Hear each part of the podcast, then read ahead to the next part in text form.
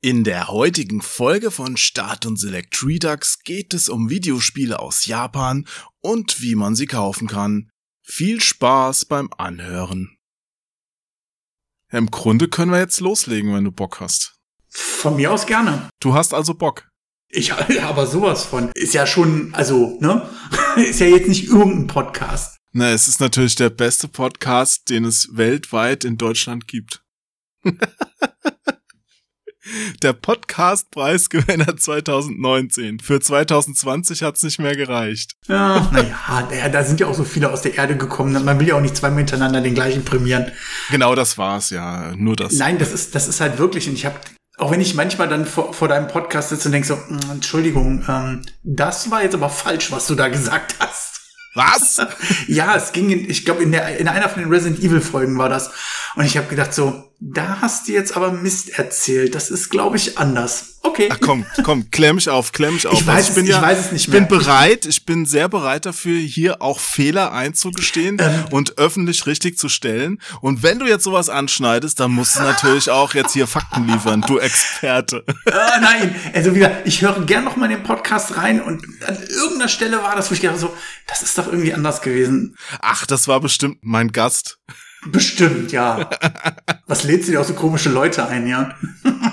Yoga ist auch sehr nett und er kennt es eigentlich auch aus mit Resident Evil. Also es war wirklich ein Scherz. Also im Zweifelsfall habe ich natürlich Quatsch erzählt. Aber ich wüsste jetzt nicht was. Ich, ich weiß, ich, ob es da um irgendwas mit, mit irgendeinem Release ging oder irgend, ich weiß es nicht mehr genau. Ich weiß es wirklich nicht mehr. Die Folge ist ja jetzt auch schon mehr wie zwei Tage her. Ja, im Eifer des Gefechts erzählt man auch gerne mal irgendeinen Quark, wo ich im Nachhinein auch nicht weiß, wie das dann durch die Gehirnwendung den Weg zum Mund gefunden hat, weil du selbst völlig weißt, also völlig genau weißt, dass es nicht stimmt. Also manchmal denke ich auch links und sage rechts, weißt du, also das ist ganz seltsam. Ja. Insofern hast du schon mal die perfekte Ausrede, falls heute bei dir nicht alles nach Plan läuft. Es liegt einfach am Podcast. Absolut, ja. Ja, und es ist auch okay, hier ein bisschen Quatsch zu erzählen. Das erwarten ja auch die Zuschauer. Äh, die Zuschauer, die Zuhörer, Zuhörerinnen und sonstigen Menschen ähnlichen Gestalten. Na gut, aber Na. legen wir mal los, oder? Okay.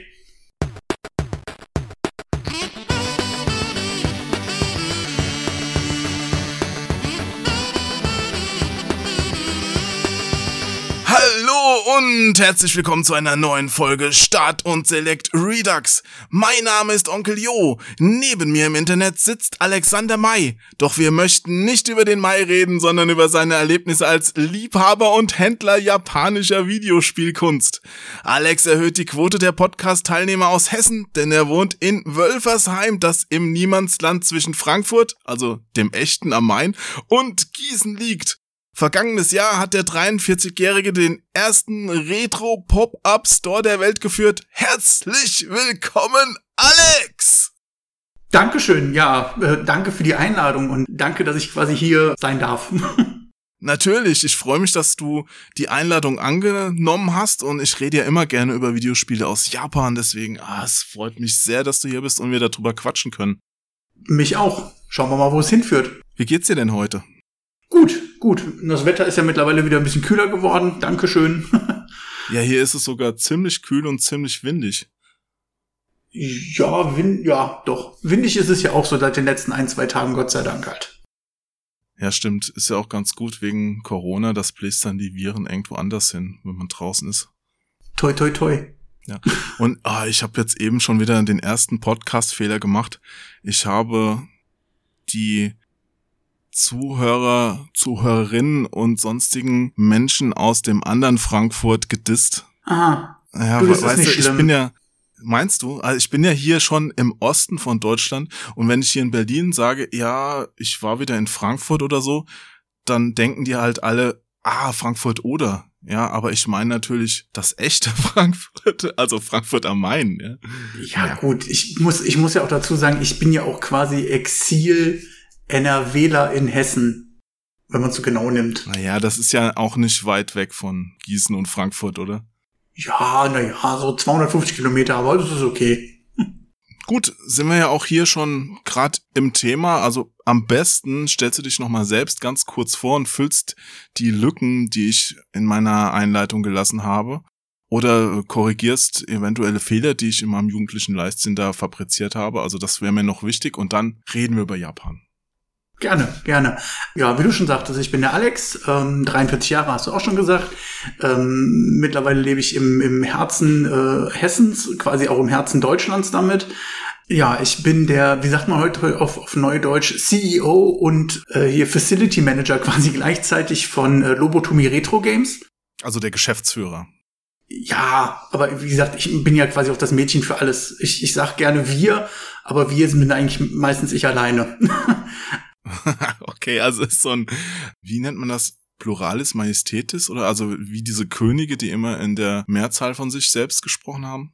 Ich dachte, um es mit einer Berliner Floskel zu heißen, äh, halten äh, eine Ein-Mann-Armee. Das ist eine Berliner Floskel? Ja, ich glaube, einer dieser vermeintlichen Berliner Gangster-Rapper hat das, glaube ich, mal verwendet. Ah, okay, ja. Nee, kann ich jetzt nicht so mitreden, das ist wohl mehr dein Thema.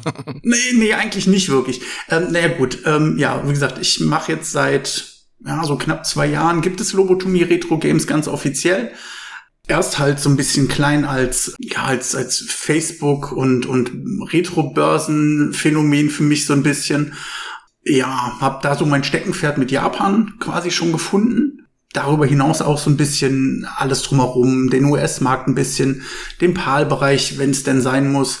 Aber eigentlich das wirkliche Steckenpferd sind halt die japanischen Spiele, teilweise auch Konsolen, aber das ist halt so ein bisschen ja, ich finde immer schwierig, Konsolen sind immer schwierig, wenn die einmal über den Teich sind, da hast du so die Technikprobleme mit. Das müsste im schlimmsten Fall mal repariert werden und da reicht es bei mir leider nicht. Also du kannst nicht selbst reparieren, also du bist wirklich so derjenige, der Sachen kauft und dann weiterverkauft, aber nicht der, der jetzt beim Gameboy den Bildschirm ersetzt oder sowas. Nein, nein, ich, ich kenne Leute, die das für mich machen, so ist das nicht. Aber ich selber nicht. Ich bin jetzt auch nie so elektrotechnisch affin gewesen, muss ich leider dazu sagen. Ja, ich leider auch nicht. Also ich habe schon ein paar Sachen gemacht und auch ein paar Sachen kaputt gemacht natürlich. Aber ja, oh, ich erinnere mich, ich habe mal früher eine PC Engine geschrottet mit einem falschen Netzteil. Das war scheiße. Ah, das naja, man nicht. also damals, wo man sich auch noch nicht mit irgendwas auskannte. Nee, aber ansonsten, ich bewundere immer, wenn Menschen das können und ich versuche mich jetzt auch gerade, ich habe so ein, ein MB-Spiel mir geholt, so ein Brettspiel, wo so ein bisschen Elektrik drin ist und da war dem Vorbesitzer wohl eine Batterie drin ausgelaufen. Ich habe das mal aufgeschraubt und habe festgestellt, es scheint wohl wirklich nur dieser Kontakt von der Batterie zu sein. Und ich habe die rausgezogen und werde mir jetzt ein Kupferblech holen und mir da selbst was zuschneiden mit der Schere. Ich habe keine Ahnung, ob es funktionieren wird. Und äh, aber ich probiere es mal, weil wem will man das auch immer schicken, ne? Also wenn man jetzt hier in Fachgeschäft geht und das ganz normal machen lässt und nicht beim Kumpel, dann ruft er wahrscheinlich einen Preis dafür auf, da kann ich mir auch gerade selbst so ein Spiel neu entwickeln lassen. Das ist wohl leider wahr. Das ist das Atlantis, was ich letztens bei dir gesehen habe, ne?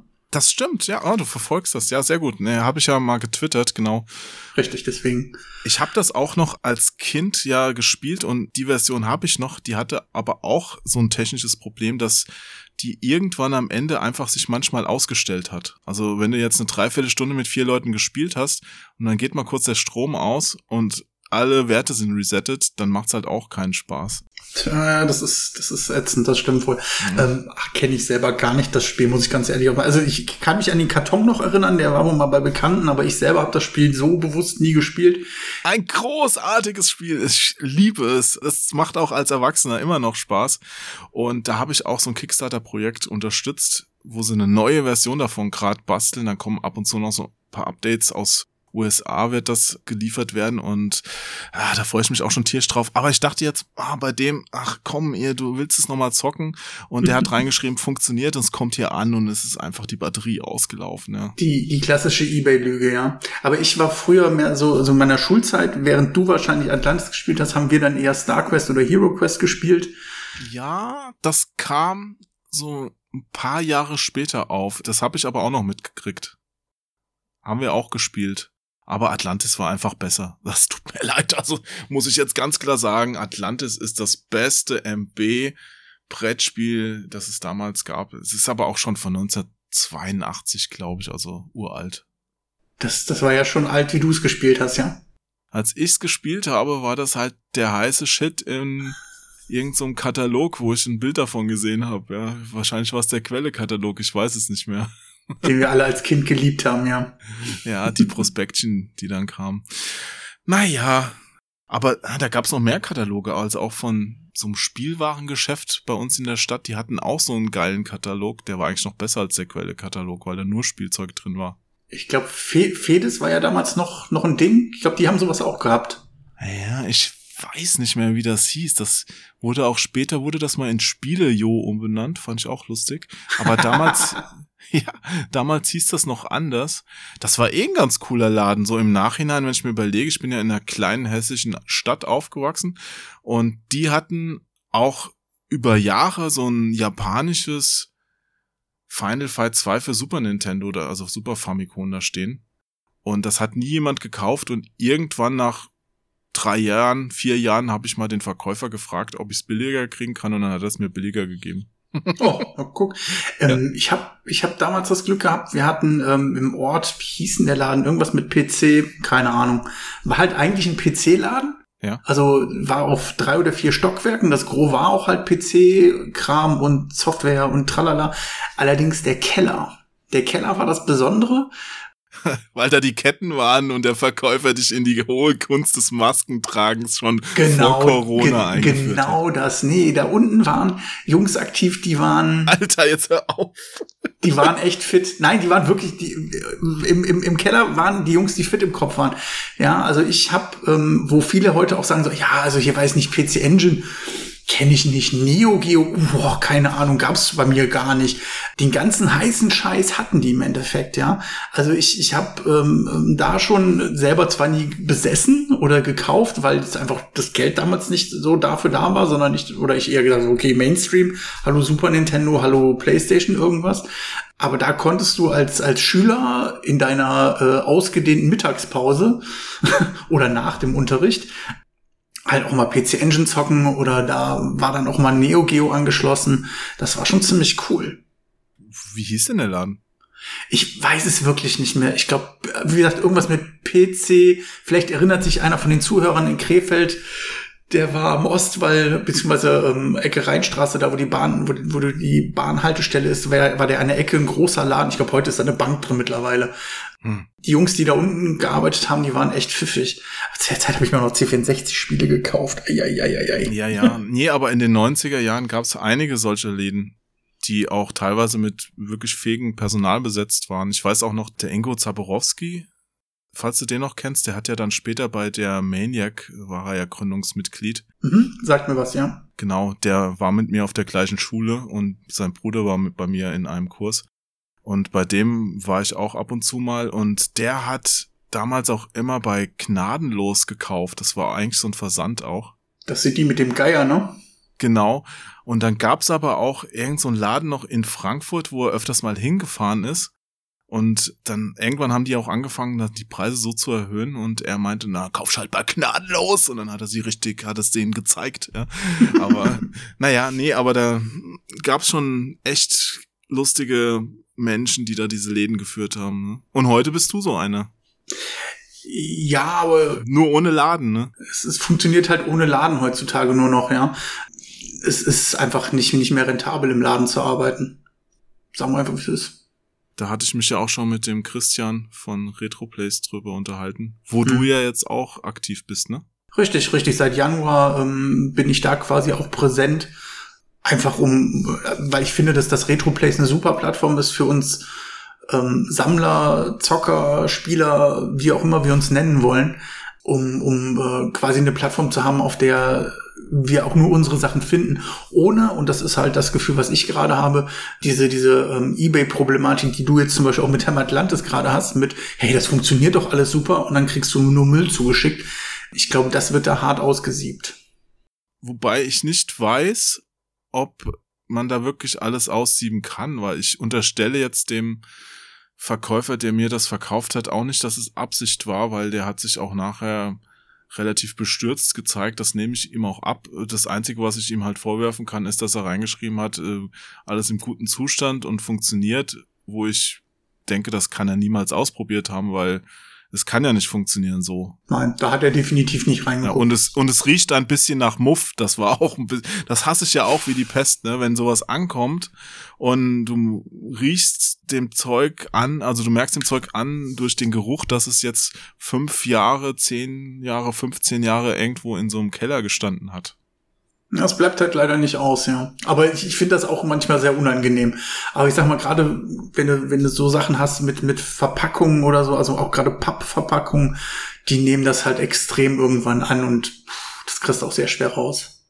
Ja, ich habe auch schon alles probiert. Ich hatte auch mal hier so Bücher, wo das war, hab die wochenlang gelüftet, hab die ins Gefrierfach gelegt mit Kaffeepulver und diese ganzen Scherze, die man da so ausprobiert. Also wenn's so eine gewisse Grenze überschritten hat, kriegst du es nicht mehr raus. Es geht einfach nicht.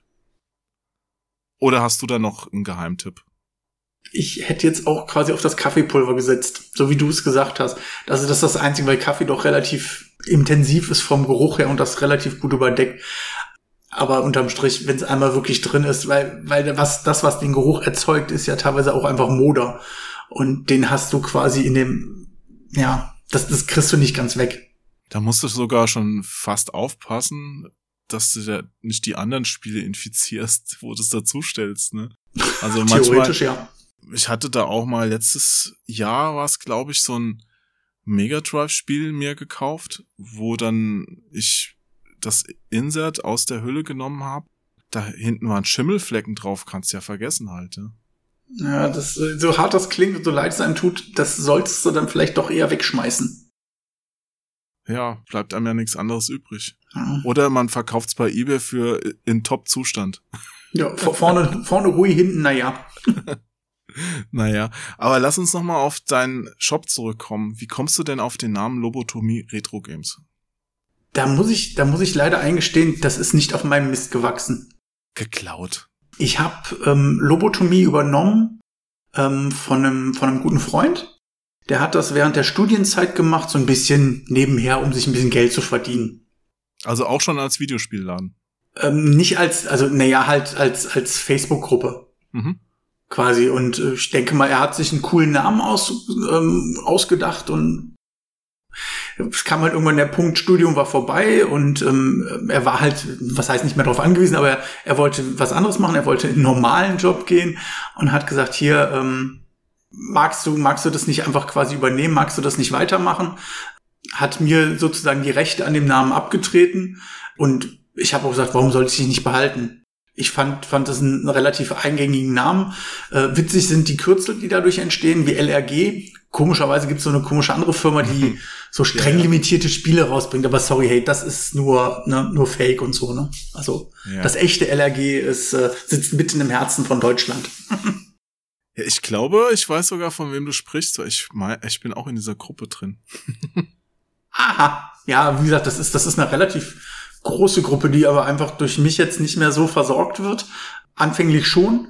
Aber seitdem das Ganze jetzt natürlich offiziell und in trockenen Tüchern und alles, ähm, gibt es zwar äh, immer noch eine, eine, äh, gibt es mittlerweile zwar auch eine äh, Facebook-Seite von Lobotomie Retro Games, die für jeden auch ähm, zugänglich ist, im Gegensatz zur Gruppe, die halt geschlossen ist. Es gibt aber auch quasi den, die, den Website-Link mit lobotomieretrogames.de. Der führt aber dann direkt auf, auf den Retroplays Shop. Hm. Und seit zwei Jahren machst du das, aber du kennst dich ja wahrscheinlich mit diesen japanischen Spielen schon länger aus, weil hm, in den letzten zwei Jahren ist ja in dem Bereich gar nicht mehr so viel passiert. Das heißt, du hast ja deine Wurzeln vermutlich dann auch schon viele Jahre früher, oder? Ähm, meine Wurzeln sind deutlich früher, ja. Eher zwar, also ich sag mal so, wenn wir da anfangen, irgendwo dann so Super Nintendo-Ära, wir hatten eine, eine, relativ gut sortierte Videothek damals schon im Ort und auch einen, einen Spieleverleih, den es damals halt noch so gab, mittlerweile ist das ja fast schon undenkbar. Die haben zwar eher den US-Markt quasi präsent gehabt, aber gerade die Videothek war halt, ähm, weiß ich nicht, ein, ein, ein Earthbound kam raus, da stand ein Earthbound, es kam ein, ein Evo raus, stand da. Also du konntest all diesen geilen Kram konntest du spielen und ich ärgere mich heute noch, als die Videothek aufgelöst worden ist, da nicht zugeschlagen zu haben, aber so ist es nun mal. Man kann nicht alles wissen. Nee, das ist, ja, das ist die berühmte Zeitmaschine. Ich habe auch die ganzen Probotector fürs Mega Drive und sowas auf dem Krabbeltisch gesehen. Hätte man auch mitnehmen können, wenn man gewusst hätte, dass das jetzt so gesucht wird, ne?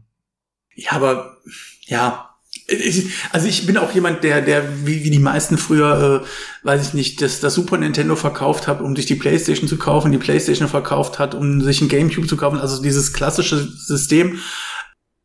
Aber ich gehöre nicht zu denen, die sagt, oh, hätte ich mal behalten. Also es ist einfach so. Also es war zu der Zeit nicht so und ich, wo, hätte ich mit dem ganzen Zeug hingesagt, was, was, keine Ahnung, wie viele Tonnen von Videospielen bei mir zu Hause jetzt rumliegen würden, wenn ich das alles mal behalten hätte. Ja. Ja, und man bekommt es ja auch wieder, wenn man es wirklich will. So ist es ja, ja. nicht. Ist vielleicht dann, wenn man Pech hat, mal ein bisschen teurer, aber die meisten Spiele werden ja auch nicht teurer. Nein, also das habe ich gerade die Tage noch gesehen bei Twitter. Ich weiß nicht, ob du es auch gesehen hast, dass jemand sich ein Final Fantasy 3 geholt hat. Also sprich Final Fantasy 6 nur die US-Fassung. Hm.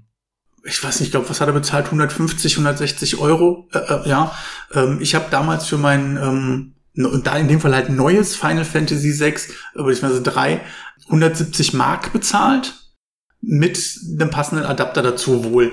Also da ist jetzt die Preisschwankung relativ gering. Also ich meine, umrechnen sollen wir eh nicht, also rechne ich eins zu eins und dann bin ich bei nahezu dem gleichen Preis heutzutage. Wie schätzt du denn die Preisentwicklung generell jetzt ein von so Retro-Spielen und Retro-Spielen aus Japan?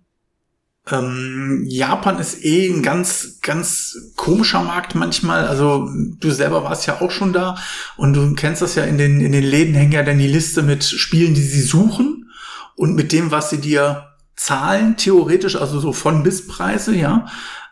Generell mm, ist die Feststellung in der letzten drei, vier Jahre eher, dass der japanische Markt preislich sehr anzieht, was eine logische Konsequenz war, einfach daraus, dass ähm, nicht nur die Europäer quasi den Markt versucht haben abzugrasen und günstig die Spiele zu bekommen, einfach gerade bei, bei, bei den klassischen äh, Spielen wie Fighting Games, Shooter, Jump'n'Runs, wo es nicht relevant ist um die Sprache. Ja, mit wenig Text, dass man es auch versteht als Nicht-Japaner. Genau, sehr, sehr wenig Text. Extremer ist da noch der US-Markt. Die haben einen relativ kurzen Weg rüber nach Japan und ähm, da ist es wirklich so, dass die teilweise die Läden leer gekauft haben fast und da sind die Japaner natürlich nicht dumm und haben irgendwann gesagt, pass mal auf, wenn ihr das Zeug haben wollt, dann zahlt ihr bitte auch die Preise.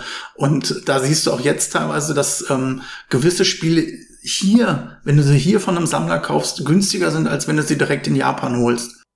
Ja, das ist mir auch schon in den letzten Jahren aufgefallen und es ist auch wirklich eine blöde Entwicklung gewesen. Ich meine, ich glaube, das hatte ich schon mal in dem Japan-Podcast, den Kronk und ich aufgenommen haben, gesagt, dass diese, dieses Ökonomiesystem irgendwann halt nicht mehr funktioniert hat. Das bei den Japanern war es ja auch so, alleine auch aus dem Grund, dass sie wenig Platz in der Wohnung haben, dass sie immer Sachen durchspielen und das Durchgespielte dann zurück in den Laden tragen und sich mhm. dafür was Neues mitnehmen. Also das war so diese, diese Gebrauchtmarkt einfach. Und wenn dann das passiert und zwischendurch kommen die ganzen Ausländer, kaufen alle coolen Spiele weg und ja, sind die ja auch nicht blöd und sagen sich irgendwann auch, ja toll, jetzt krieg ich nichts mehr. Und dann setzt der Laden die Preise hoch und äh, irgendwann steigt alles, ne? Ja, ja, vor allem das führt dazu, dass, dass die Japaner selber dann sagen, okay, hey, für den Preis kaufe ich es mir aber nicht mehr, ja, oder für den Preis kriege ich es mir nicht ertauscht. Ja. Gerade in den Großstädten, also Tokio, ja, fällt es ja extrem auf. Ja, natürlich, Tokio ist natürlich auch, denke ich mal, für den normalen Touristen sage ich jetzt mal, so das Hauptanlaufziel. Klar, großer Flughafen. Ja, ähm, Akihabara ist ja ist ja das das Mecker für alle. Ja, also jeder, der äh, sagt, oh, ich äh, will will äh, mir sowas mal angucken oder ich will Videospiele kaufen, fällt quasi erstmal drauf rein und landet in Akihabara und landet dann leider auch in Läden wie Super Potato und wie sie nicht alle heißen, die halt einfach begriffen haben, da kannst du richtig, richtig Asche mitmachen, wenn die Touris kommen und dir den heißen Scheiß aus der Tasche holen. Ja, aber für die, die jetzt nicht wie du vielleicht für den eigenen Laden Sachen günstig kaufen will, sondern für einen Sammler, der jetzt in Tokio ist, vielleicht einen ganz normalen Urlaub macht und sagt, ey, ein Spiel fehlt mir noch für die Sammlung und ich finde es einfach nicht in dem Land, aus dem ich komme. Ich gehe jetzt mal hier Akihabara in Laden, schaue mich um und ja gut, wenn es dann in einem Super Potato ist, es kostet vielleicht schon einen recht hohen Preis, aber dann zahlt er das an und freut sich trotzdem. Und ich glaube, damit verdienen die dann auch ihr Geld einfach. Richtig, richtig. Da sollte man auch nicht jammern drüber. Also finde ich, wie gesagt, wenn man, wie du sagst, hingeht und sagst, das eine ist es, das, das Spiel fehlt mir noch, das will ich haben oder das wollte ich schon immer, dann holt es euch einfach. Hast du so ein Spiel? Hm? Hast du so ein Spiel, nach dem du noch suchst? Also du bist ja jetzt nicht nur der Händler, du bist ja auch schon so jemand, der auch ein bisschen was selbst sammelt, oder? Ja, ja, doch, schon. Ähm, es, ist, es ist durch Lobotomie ein bisschen weniger geworden, einfach weil ich sage so, hey, warum soll ich sammeln, wenn ich doch quasi ein Lager voll habe? Wenn ich Bock habe, kann ich ja spielen. Es gibt quasi so Spiele, die ich gerne spielen möchte. Ja, ich merke das jetzt gerade. Ich habe äh, eine ne Lieferung aus Japan auf dem Weg. Da ist zum Beispiel äh, Panzer Bandit mit bei für die PS1. Mhm. Panzer Bandit.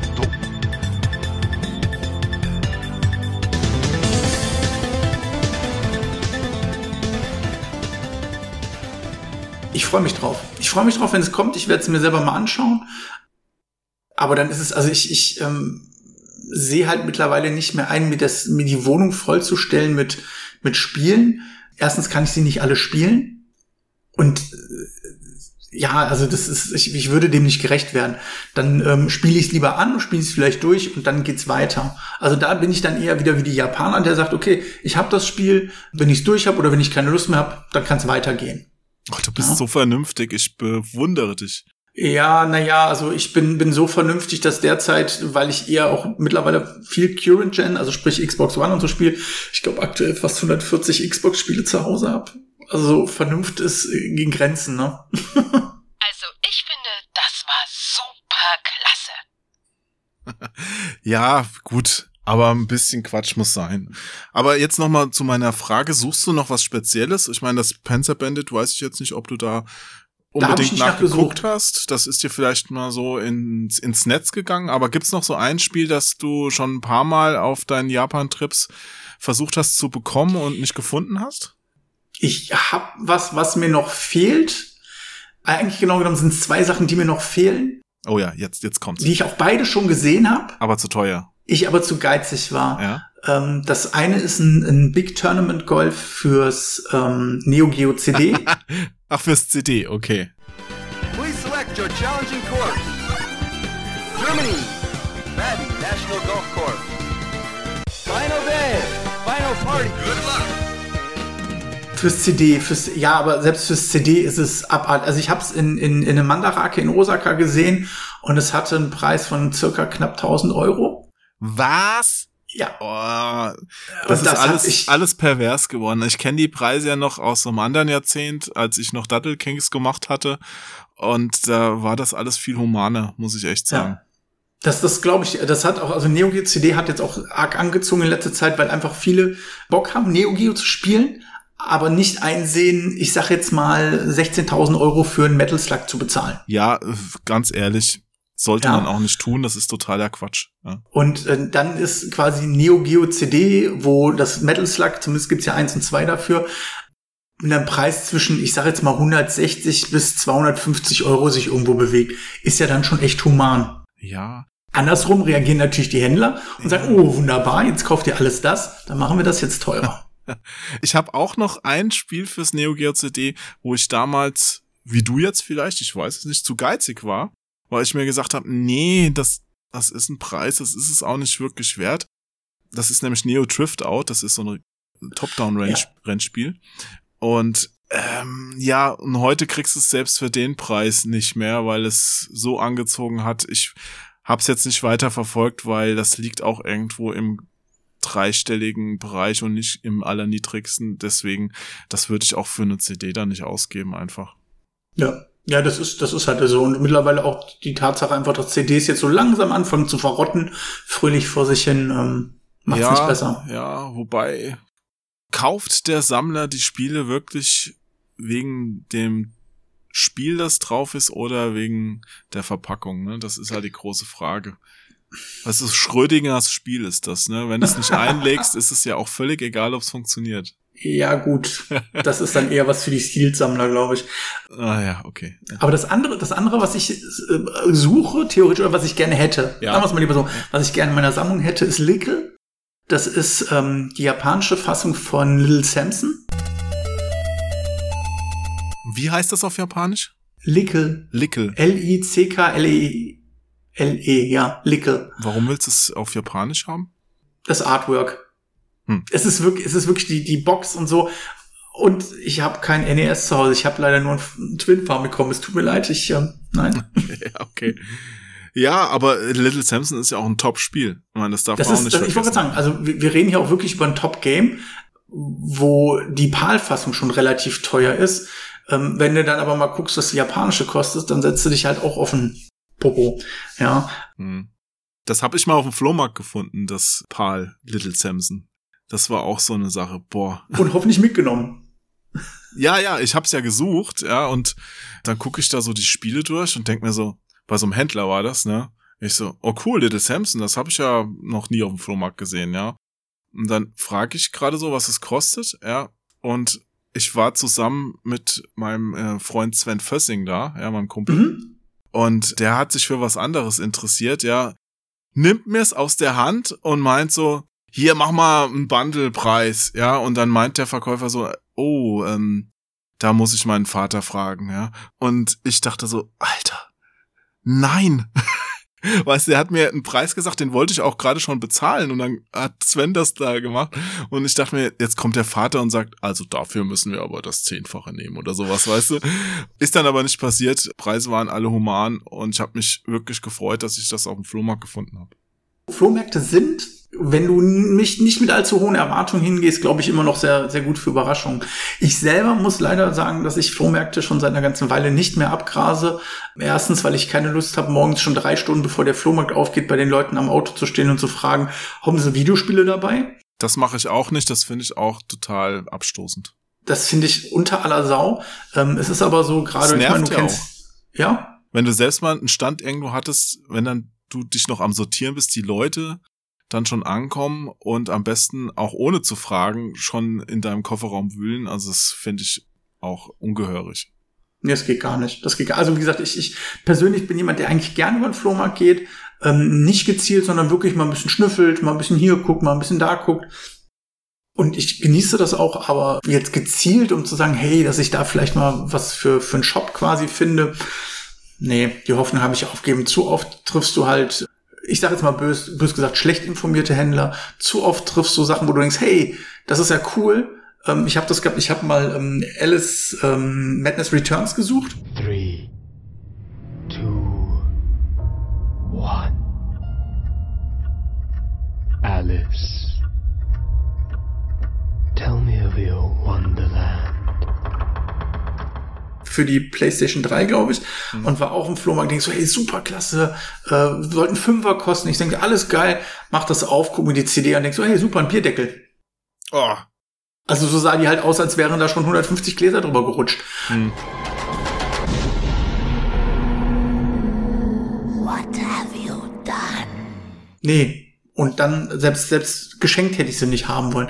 Und das hast du halt oft. Und dann hast du halt auch diese klassischen Flohmarkthändler, die von Flohmarkt zu Flohmarkt zu Flohmarkt ziehen, ihre Ware nicht ordentlich behandeln, egal ob die Sonne scheint, ob es regnet. Und so sieht das Zeug halt aus. Verblichen, wellig, kaputt.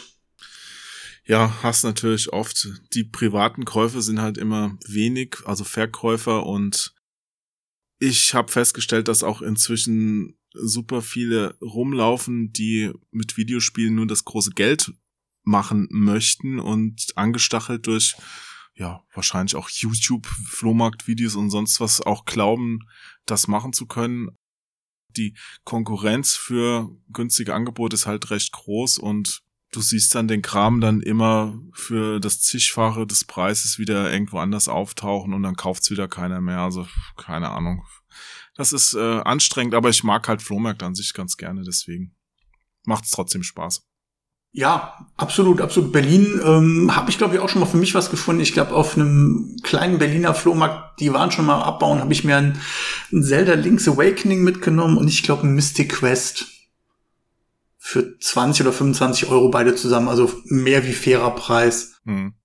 Aber du, noch mal eine andere Frage. Ich habe hier auch im Vorfeld noch mal Zuhörer gefragt, habt ihr irgendwas, das ihr wissen möchtet, wenn ich jetzt hier mit dir spreche? Und einer meinte, ob denn auch Japaner Spiele aus Europa importieren. Das fand ich ganz interessant, weil wenn du jetzt reist, könnte das ja für dich auch so ein, lukrative Sache sein, einfach jetzt Spiele, die vielleicht in Japan gesucht werden, aus Europa, die da ein bisschen teurer sind, schon auf der Hinreise mitzunehmen und dann an die Shops zu verkaufen. Gibt's da sowas? Hast du sowas schon mal gemacht? Ähm, ich hab's noch nicht gemacht. Und es ist, es ist de facto wirklich so, dass ähm, der Japaner an sich zwar äh, gegenüber, gerade gegenüber Deutschland sehr, sehr offen ist, und das eigentlich auch sehr interessant findet, aber der Sprache gegenüber glaube ich nicht wirklich. Also es ist jetzt nicht so, und das ist mir zumindest bis jetzt noch nie untergekommen, dass es zum Beispiel in Japan einen äh, PlayStation-Sammler gibt, dem äh, Schnappi oder gute Zeiten, schlechte Zeiten noch fehlt und der das unbedingt sucht. Naja, also ich weiß schon, dass es in Japan auch Sammler gibt, die jetzt nicht nur japanische Spiele sammeln. Also da ja. ein Bekannter von mir, der hat so eine Tauschfreundschaft mit einem, die schicken sich da auch gegenseitig Spiele zu, das weiß ich schon. Ich habe auch schon mal in Kyoto war es in einem Shop ein, ähm, ein deutsches Spiel gesehen. Das war, was war denn das? Fürs Mega Drive war das, glaube ich, so ein Chuck Rock, weil das ist da nicht rausgekommen und stand mhm. da im, in der Vitrine bei den teuren Sachen. Also gesehen habe ich das auch, das ist richtig. Also ich habe auch NES-Spiele gesehen, ich habe auch ähm, Genesis, also US-Spiele gesehen fürs Mega Drive. Es ist mir aber bis jetzt noch als Markt nicht untergekommen, dass ich sage, alles klar, ich mache mir den Koffer voll mit PAL-Spielen, die halt exklusiv sind. Es ist halt einfach auch de facto so, die Zahl der Spiele, die nur bei uns rausgekommen ist, im Vergleich zu der Zahl, die halt nur in Japan rausgekommen ist, im Vergleich zu unseren, ist halt minimal. Also bis jetzt, vielleicht habe ich einfach auch nur Pech gehabt, dass mir der Sammler bis jetzt noch nicht unter, unter die Finger gekommen ist, der sagt, hier, wie gesagt, ich suche einen Schnappi oder ich suche eine gute Zeit, schlechte Zeiten. Vielleicht mal bei dem nächsten Besuch mal sowas mitnehmen und mal anfragen. Vielleicht existiert der Markt ja. Oh, du, ich muss mal ganz, wir müssen eine ganz kurze Pause machen. Äh, es klingelt gerade und ich erwarte noch ein Brettspiel. Kleinen Moment, ja? Na klar.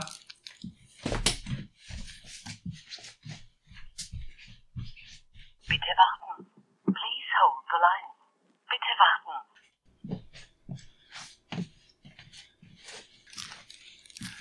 Hey, bist noch da? Ja, ich bin noch, natürlich bin ich noch da. Sehr gut. Oh. Und ist es gekommen? Ich bin ein bisschen außer Atem. Ich bin gerade die ganze Treppe runtergelaufen und wieder hoch. Puh. Nee, da habe ich noch drauf gewartet und da weiß man nie genau, wann die kommen. Deswegen ist es jetzt leider im Podcast passiert. Hm, passiert. Wenigstens ist es gekommen. Ja, nachher muss ich noch reingucken. So, jetzt musst du, äh, du ein bisschen was erzählen, bis ich wieder zu Atem gekommen bin. Wo waren wir? das kriege ich hin. Ähm, wo waren wir gerade? Ach so, ja. Äh, Sammler in Japan. Also bis jetzt ist mir gesagt nicht untergekommen. Ähm, ich denke auch nicht, dass das wirklich ein Markt ist, wo man sagt, alles klar, da stürze ich mich jetzt drauf und da werde ich reich mit. Also das glaube ich weniger. Also auch generell in anderen Bereichen habe ich da auch schon mal geguckt. Gibt es zum Beispiel auch, auch Lebensmittel, wo die Japaner sagen, hey, ne, Frankfurter Würstchen, die wollen wir alle haben. Nee. Das ist es leider auch nicht so wirklich. Naja, ich hatte mal bei einem Besuch bei Bandai Namco den Leuten, ähm, was war's, das war so zu Weihnachten, da hatte ich den Marzipan mitgebracht, den Entwicklern, und die haben sich halt schon tierisch gefreut. Aber ob man da jetzt Geld mit verdienen kann, keine Ahnung, ja. Also wenn, wenn dem so wäre, wären wahrscheinlich die Hersteller schon längst auf den Zug aufgesprungen. Ja, wahrscheinlich. Ich habe jetzt neulich mal gesehen, es gibt jetzt hier auch, ich glaube im Edeka, da stehen jetzt auch diese japanischen Teegetränke und sowas, aber halt auch zu Preisen, da kann man eigentlich schon auch wieder nicht mehr kaufen, ne? Naja, die sind recht happig. Das ist aber, das muss ich aber auch sagen, das ist, ist auch wirklich ähm, ähm, geschuldet auch, äh, auch der Importgeschichte, ja. Sicher kostet das Zeug in Japan nicht so viel, aber es muss ja auch irgendwie hierher kommen, ja. Also gerade wenn du auch exklusive Produkte hast, das siehst du, ein schönes Beispiel ist, ich glaube, wenn du KitKats nimmst, wenn du hier in einem Asia-Supermarkt oder wenn du hier über Amazon oder sonst irgendwas dir die japanischen KitKats besorgst, ähm, zahlst du für einen Beutel, ich sag mal so fünf sechs Euro locker. In Japan kosten die Standardsorten, da bist du so bei 2,50. Also das ist, liegt halt einfach auch daran, du hast, du hast die Einfuhrzölle immer noch, ähm, also Zölle nicht, aber die Einfuhrsteuern, du hast die Transportkosten, die teilweise nicht ohne sind. Ja, bei einigen Sachen habe ich aber auch den Eindruck, dass da die Händler in Deutschland auch nur auf ihren Reibach aus sind. Also wenn ich da jetzt diese, wie heißen die, die, die Algenblättern, die da in jedem kleinen Convenience Store in Japan kaufen kannst, äh, Reis mit in Algenblättern, wo noch irgendwas dabei ist, Thunfisch oder sonst was. Weißt du? Ach so, ja. Wie heißen die nochmal? Ich habe gerade den Namen nicht parat. Ähm, Onigiris. Du meinst diese Reisbällchen, oder? Na, die eingewickelten, also diese dreieckigen. Ja, das sind Onigiris. Genau. Das Okay. ist ja, wo, wo der, genau, ja. Ja. Mit Thunfisch oder mit Shrimps drin. Genau, und die kosten ja in Japan auch so 100 Yen, vielleicht mal 150 oder sowas. Ja, je nachdem, was du drin hast, ja. Ja. Und die kriegst du hier teilweise auch in irgendwelchen Bioläden und dann verlangen die da für eins, glaube ich, drei Euro, vier Euro, Hm. fünf Euro und du denkst dir, ja, okay, das ist halt so ein äh, ganz günstiges Essen eigentlich in Japan. Ist schon krass. Also ich glaube auch nicht, dass das jetzt aus Japan importiert wird. Das wäre ja totaler Nein. Quatsch. Ja, das wird ja hier gemacht und das sollte viel günstiger sein. Zumindest sollte es äh, nicht so deutlich teurer sein, ja. Naja, das ist aber auch noch eine Marktlücke, das würde ich mir nämlich bei jedem Supermarktbesuch mitnehmen, weil ich liebe die. Ähm, Royal Milk Tea. Ich habe, habe in Japan Milchtee quasi. Der ist lustigerweise, dieser Royal Milk Tea wird in, in Japan von Coca-Cola vertrieben. Mhm. Aber irgendwie schafft er es nicht bis zu uns. Also das war so mit mein Grundfrühstücksmittel. Neben Onigiris, morgens früh war das so das Frühstück quasi. Hm, das ist, ja, das kenne, also Tee mit, mit Milch kenne ich eigentlich nur aus England. Hm, Ja, die haben das ja fertig. Das ich generell, also ähm, ähm, ich glaube, das, das kann man sich hier gar nicht so vorstellen. Also diese, diese ganzen äh, Convenience Stores, wie es sie da gibt, oder wie es sie eigentlich überall gibt, nur bei uns nicht in dem Sinne, glaube ich. Ähm, aber das hattet ihr, glaube ich, bei euch auch im Podcast, so Sachen wie 7-Eleven, Lawsons oder so, die halt ein extremes Repertoire haben an, an Fertigessen, in Anführungsstrichen, was du dir entweder direkt in die Hand nehmen kannst zum Essen oder was man dir vor Ort sogar warm macht. Was, was quasi für, für kleines Geld, also ähm, Ja. wie günstig du im Endeffekt, wenn du jetzt nicht gerade essen gehst, in Japan leben kannst, ist erstaunlich, zumindest als Tourist. Ich glaube, als Einheimischer sieht das wieder ein bisschen was anders aus. Nee, Essen in Japan ist toll, aber wir wollen ja jetzt primär schon nochmal über Spiele sprechen. Also Okay. erzähl doch nochmal, wie kommst du denn jetzt an die Spiele aus Japan? Also ich habe jetzt verstanden, dass du aktuell irgendwo wieder was gekauft hast, das dir gerade zugeschickt wird. Und das zweite ist ja, du hattest ja letztes Jahr oder Anfang des Jahres, weiß jetzt gar Anfang nicht dieses mehr. Jahres. Ja, nochmal so eine große Reise nach Japan gemacht zum Einkaufen. Sind das deine zwei Standbeine und wie organisierst du das? Es sind in Anführungsstrichen drei Standbeine. Das eine sind halt mm, Japaner, beziehungsweise jetzt derzeit bin ich an einem, an einem Japaner dran, der quasi für mich ein bisschen einkaufen soll. Das ähm, wäre eine gute Chance. Ansonsten sind das gros Europäer, die in Japan leben und da quasi sich selber so ein bisschen äh, das Taschengeld oder die Taschen ein bisschen besser auf, aufbessern damit, indem sie halt Sachen verkaufen. Das ist halt immer ein bisschen schwierig, weil du hast halt quasi einen Zwischenhändler auf einmal dazwischen, der natürlich auch Geld verdienen will, was meine Marge natürlich extrem klein macht. Ist so. Ich muss auch dazu sagen, dass ich, dass ich äh, Lobotomie nicht als ähm, Haupteinnahmequelle habe. Ich gehe ganz normal noch arbeiten und kann mir das dadurch eigentlich leisten, auch sowas zu machen. Dadurch werden meine Preise, hoffe ich zumindest für die meisten, noch relativ human aussehen und nicht ähm, völlig abgehoben sein. Aber du hast das schon jetzt als Gewerbe gemeldet. Ja, natürlich. Das ist, das ist ganz offiziell. Das ist ein, ein Kleingewerbe, einfach weil der Umsatz nicht in dem großen Maße ist derzeit. Und was ist dein Hauptberuf? Ich arbeite in der sozialen Einrichtung in Hessen. Und da bleibt dir noch genug Zeit nebenbei. Chick Chuck. Ja, Hast du unter den, den Betten noch so ein paar Spiele deponiert oder? Nee, keine Ahnung, was es für eine soziale Einrichtung ist. Will dir da nichts unterstellen. Ne? nein, nein, nein, nein, nein, nein, nee, nee, das habe ich nicht. Nee, das ist ähm, äh, quasi eine Sozialeinrichtung. Ähm, ja, ich würde sagen, um es einfach zu beschreiben, damit die meisten, meisten wissen, worum es geht, ist es ein Männerhaus. Mhm, okay. Also quasi ein, ein, eine Aufnahme für ähm, Wohnungsnotfälle, Obdachlose, sowas quasi. So dass quasi ähm, ähm, Lobotomie nur mein Nebenberuf ist und ich äh, halt nicht primär darauf eingewiesen bin, dass ich da jetzt reich mit werde, sondern ich versuche ähm, natürlich klar schon meine Unkosten reinzukriegen und äh, freue mich immer, wenn ein paar Euro überbleiben. Aber die böse Reseller-Marge, die manchen quasi mal zugeschrieben wird, ja, man kauft für 20 Cent und verkauft für 10 Euro. Sorry, nein. Also so viel verdiene ich an den Spielen leider wirklich nicht. Kaufst du denn auch aus Deutschland da noch an oder bist du der Ja. reine Importeur? Also wenn jetzt einer kommt und sagt, hier, das ist meine Spielesammlung und ich hätte gerne dies und das, bist du dann bereit, da ein bisschen zu handeln oder? Grundsätzlich ja, natürlich, natürlich. Aber auch da muss ich von vornherein gerade in Deutschland den Leuten sagen, ja, ihr habt eine Vorstellung, eure Vorstellung ist x Euro dafür zu kriegen.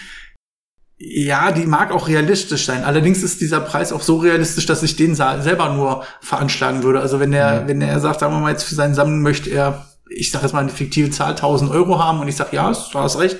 Im, Im Verkauf oder im Einzelverkauf sind wir bei 1000 Euro. Muss ich aber auch ganz klar sagen, ich habe auch Unkosten, ja. Ich, ich äh, fahre mit dem Zeug durchs Land, ich ähm, äh, habe halt auch meine Gebühren, wenn ich halt über Ret- Retroplays bezahl, äh, verkaufe. Ich habe, wenn der Kunde über Paper bezahlt, auch da Gebühren. Das muss natürlich alles wieder reinkommen irgendwo, ja. Also, dass ich sage, okay, wenn wir uns einig sind, das ist 1000 Euro wert, kann ich dir vielleicht, ich sage jetzt mal 600 Euro geben. Und dann ist es halt so, dann sagen die meisten natürlich, ah nee. Hm. Und dann muss ich sagen, ist halt so.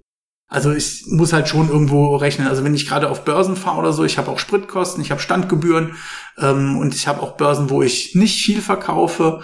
Ich habe es auch mal probehalber versucht, Börsen in den Niederlanden zu machen. Da bin ich dann sonntags morgens um halb fünf aufgestanden, quer durch die durch durch Europa gefahren, knapp 500 Kilometer, habe dann für sechs Stunden meinen Standort aufgemacht, bin wieder fünf Stu 500 Kilometer zurückgefahren, war abends um halb zehn, zehn zu Hause und nach Abstrich aller Kosten war ich bei 0 Euro Gewinn. Hm. Ah, das ist natürlich schon frustrierend aus Händlersicht. Kannst du denn da zumindest noch irgendwo sagen, es hat mir wenigstens Spaß gemacht, es war ein cooler Tag oder ist es dann so, ah, es war eigentlich im Grunde nur anstrengend und ich hätte lieber im Bett bleiben sollen?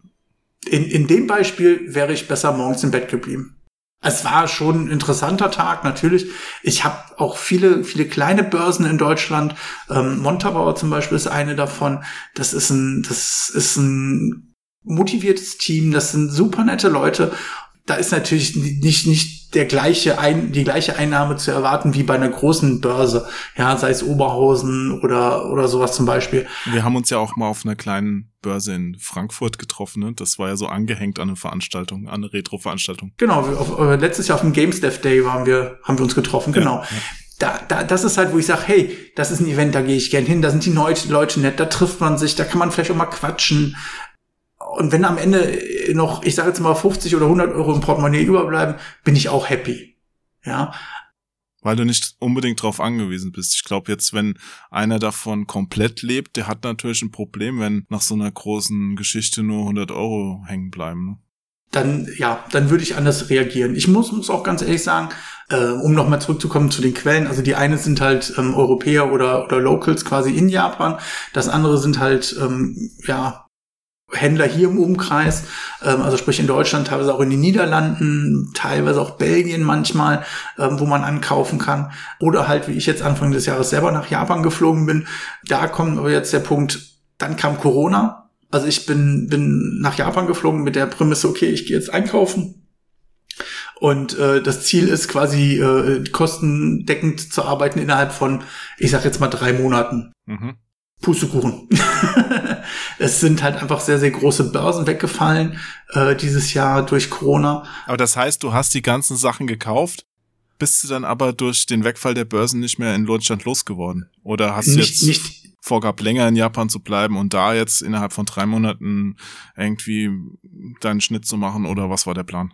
ach so, nein, nein, der Plan war, war ähm, äh, nach Japan einkaufen, wieder nach Deutschland zu kommen. Und das Ziel war, das innerhalb von drei bis vier Monaten so weit abgesetzt zu haben, dass ich mindestens auf Null bin, eher auf Plus, so dass ich sagen kann, okay, vielleicht fliege ich im Herbst diesen Jahres noch mal rüber.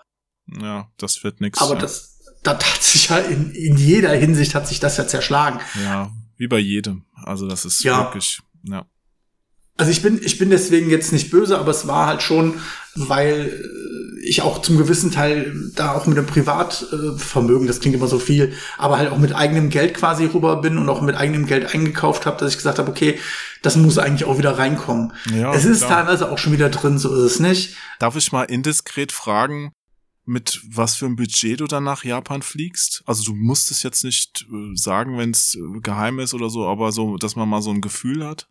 Nein, das, ist, das kann ich dir ruhig sagen. Also ähm, ich hatte grundsätzlich habe ich mir für ähm, für den Flug und für die Unterkunft und für Essen habe ich mir auf Seite gelegt 1500 Euro. Damit bin ich auch relativ gut hingekommen. Hast du aber schon gut gebucht und so dann. Also das ist ja jetzt mit Unterkunft und Flug nicht, nicht jetzt so, dass du das Geld rausgeschmissen hast. Das war schon günstig. Ja, definitiv. Also wir haben, ich habe für den Flug bezahlt, glaube ich, knapp etwas unter 600 Euro hin und zurück ähm, über Finnair. Mit Zwischenlandung oder? Ja, Helsinki. Mhm. Wir haben Zwischenlandung in Helsinki gehabt. Die Unterkunft war über Airbnb gebucht. Die hat, glaube ich, gekostet, lass mich nicht lügen, glaube ich, knapp 300 Euro. Dadurch, dass wir aber zu zweit geflogen sind und die Kosten geteilt haben, waren es so knapp 150 Euro für jeden. Ja, und der Rest war dann quasi so für Essen und Bahnfahren und ja. Also das, das ging eigentlich. Und ähm, mitgenommen ähm, zum Einkaufen, lass mich nicht lügen, ich glaube, haben wir, glaube ich, habe ich, glaube ich, knapp acht, achteinhalb, neuntausend Euro. Mhm. Na gut, für einen Primatmann wäre es jetzt ein Vermögen, aber jetzt, wenn man da das aus geschäftlicher Sicht sieht, das ist Sind ja auch schnell Peanuts? aufgebraucht, ja. Sind das Peanuts? Ich muss aber auch ganz ehrlich sagen, ich bin auch mit Geld wiedergekommen. Also ich habe, ähm, äh, glaube ich, fast 1000 Euro wieder mitgebracht. War es Muss nicht ich so? dazu sagen. Hättest du die nicht noch verprassen können? Also, na, ich meine, klar, auf den Kopf hauen geht immer, aber ich meine jetzt sinnvoll investieren. Das, genau, das war das Problem, das, das sinnvoll. Also ich hätte natürlich krampfhaft, ich muss natürlich auch da vor Ort schon kalkulieren, okay, das Spiel kostet X, dann habe ich natürlich die, die Einfuhrumsätze, die ich natürlich noch abgeben muss und dann ähm, muss am Ende ja auch noch, noch Geld überbleiben, ja. Wie hast du es gemacht nach den Käufen? Also ich erinnere mich, ich war 2004 auch mit einem Freund da, der auch einen Laden betreibt und war mit dem in Osaka und Tokio und der hat echt Unmengen gekauft, weil der mm, ja auch davon lebt und hat dann immer so ganz große Pakete gemacht, die er mit der Post an sich selbst geschickt hat. Wie hast du das gemacht? Ich weiß jetzt nicht, welches Volumen du da gekauft hast. Hat das noch in den Koffer gepasst oder hast du dir auch einen Container gemietet und dann nach Deutschland verschifft oder Nein, wie lief es das? hat, es hat noch in den Koffer gepasst. Ich muss aber dazu sagen, ähm, das Gute an, an Finnair in dem Fall war, dass ich zwei Gepäckstücke nehmen, mitnehmen durfte okay. und ja. ein Handgepäck. und da hast du dir noch einen extra gekauft, oder? Nein, ich bin mit zwei leeren Koffern hingeflogen und einer kleinen Reisetasche. Ich hoffe, du hast auch eine Unterbuchse mitgenommen. Ich komplett, ich hab, ich war schon, ich hatte alles komplett. Wir waren nur zwölf Tage, glaube ich, da, also es war überschaubar. Naja, mit der gleichen Unterbuchse ist das nicht so Nein. überschaubar. ich, ich hatte ausreichend Unterwäsche mit. Ja, Okay, okay. auch T-Shirts. Ich bin nicht einmal schmuddelig rumgelaufen. Ich bin aber mit zwei vollen Koffern wieder zurück und musste theoretisch sogar ein bisschen bangen, weil ein Koffer theoretisch ein bisschen zu schwer war und einer ein bisschen zu leicht. Sie aber am Flughafen gesagt haben, stellen Sie bitte beide drauf. Und damit war ich wieder safe. ja. es passt, es passte. Und da konntest du auch nicht umpacken, weil das war, waren so große Stücke, dass man das nicht hätte Tetris-mäßig anders lösen können. Aber Also ich bin eigentlich, glaube ich, nur froh, dass sie mein Handgepäck nicht noch gewogen haben, weil das war, glaube ich, dezent überladen. Ja, wie bei allen Menschen, die aus Japan zurückkommen. Ja, also man darf das halt auch echt nicht unterschätzen, ähm, ähm, wenn man dadurch, dass ich ja schon auch auch schätze, dass die Japaner sehr viel Wert oder sehr viel Acht einfach auf ihre Sachen geben. Also wenn wenn der Japaner sagt, "Hm, ah, es tut mir leid, das ist jetzt nicht so toll und du stehst davor und denkst dir, was was ist nicht so toll? Ja. Also wir haben da ein sehr lustiges er äh, Erlebnis gehabt. Ich habe aus Japan mitgebracht einen Mighty Final Fight fürs Famicom.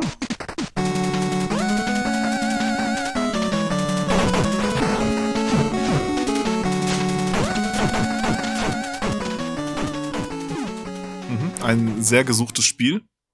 ja, ein, also für mich, jetzt, jetzt werde ich wahrscheinlich direkt an Pranger gestellt von anderen, aber es ist mein Lieblings-Final Fight.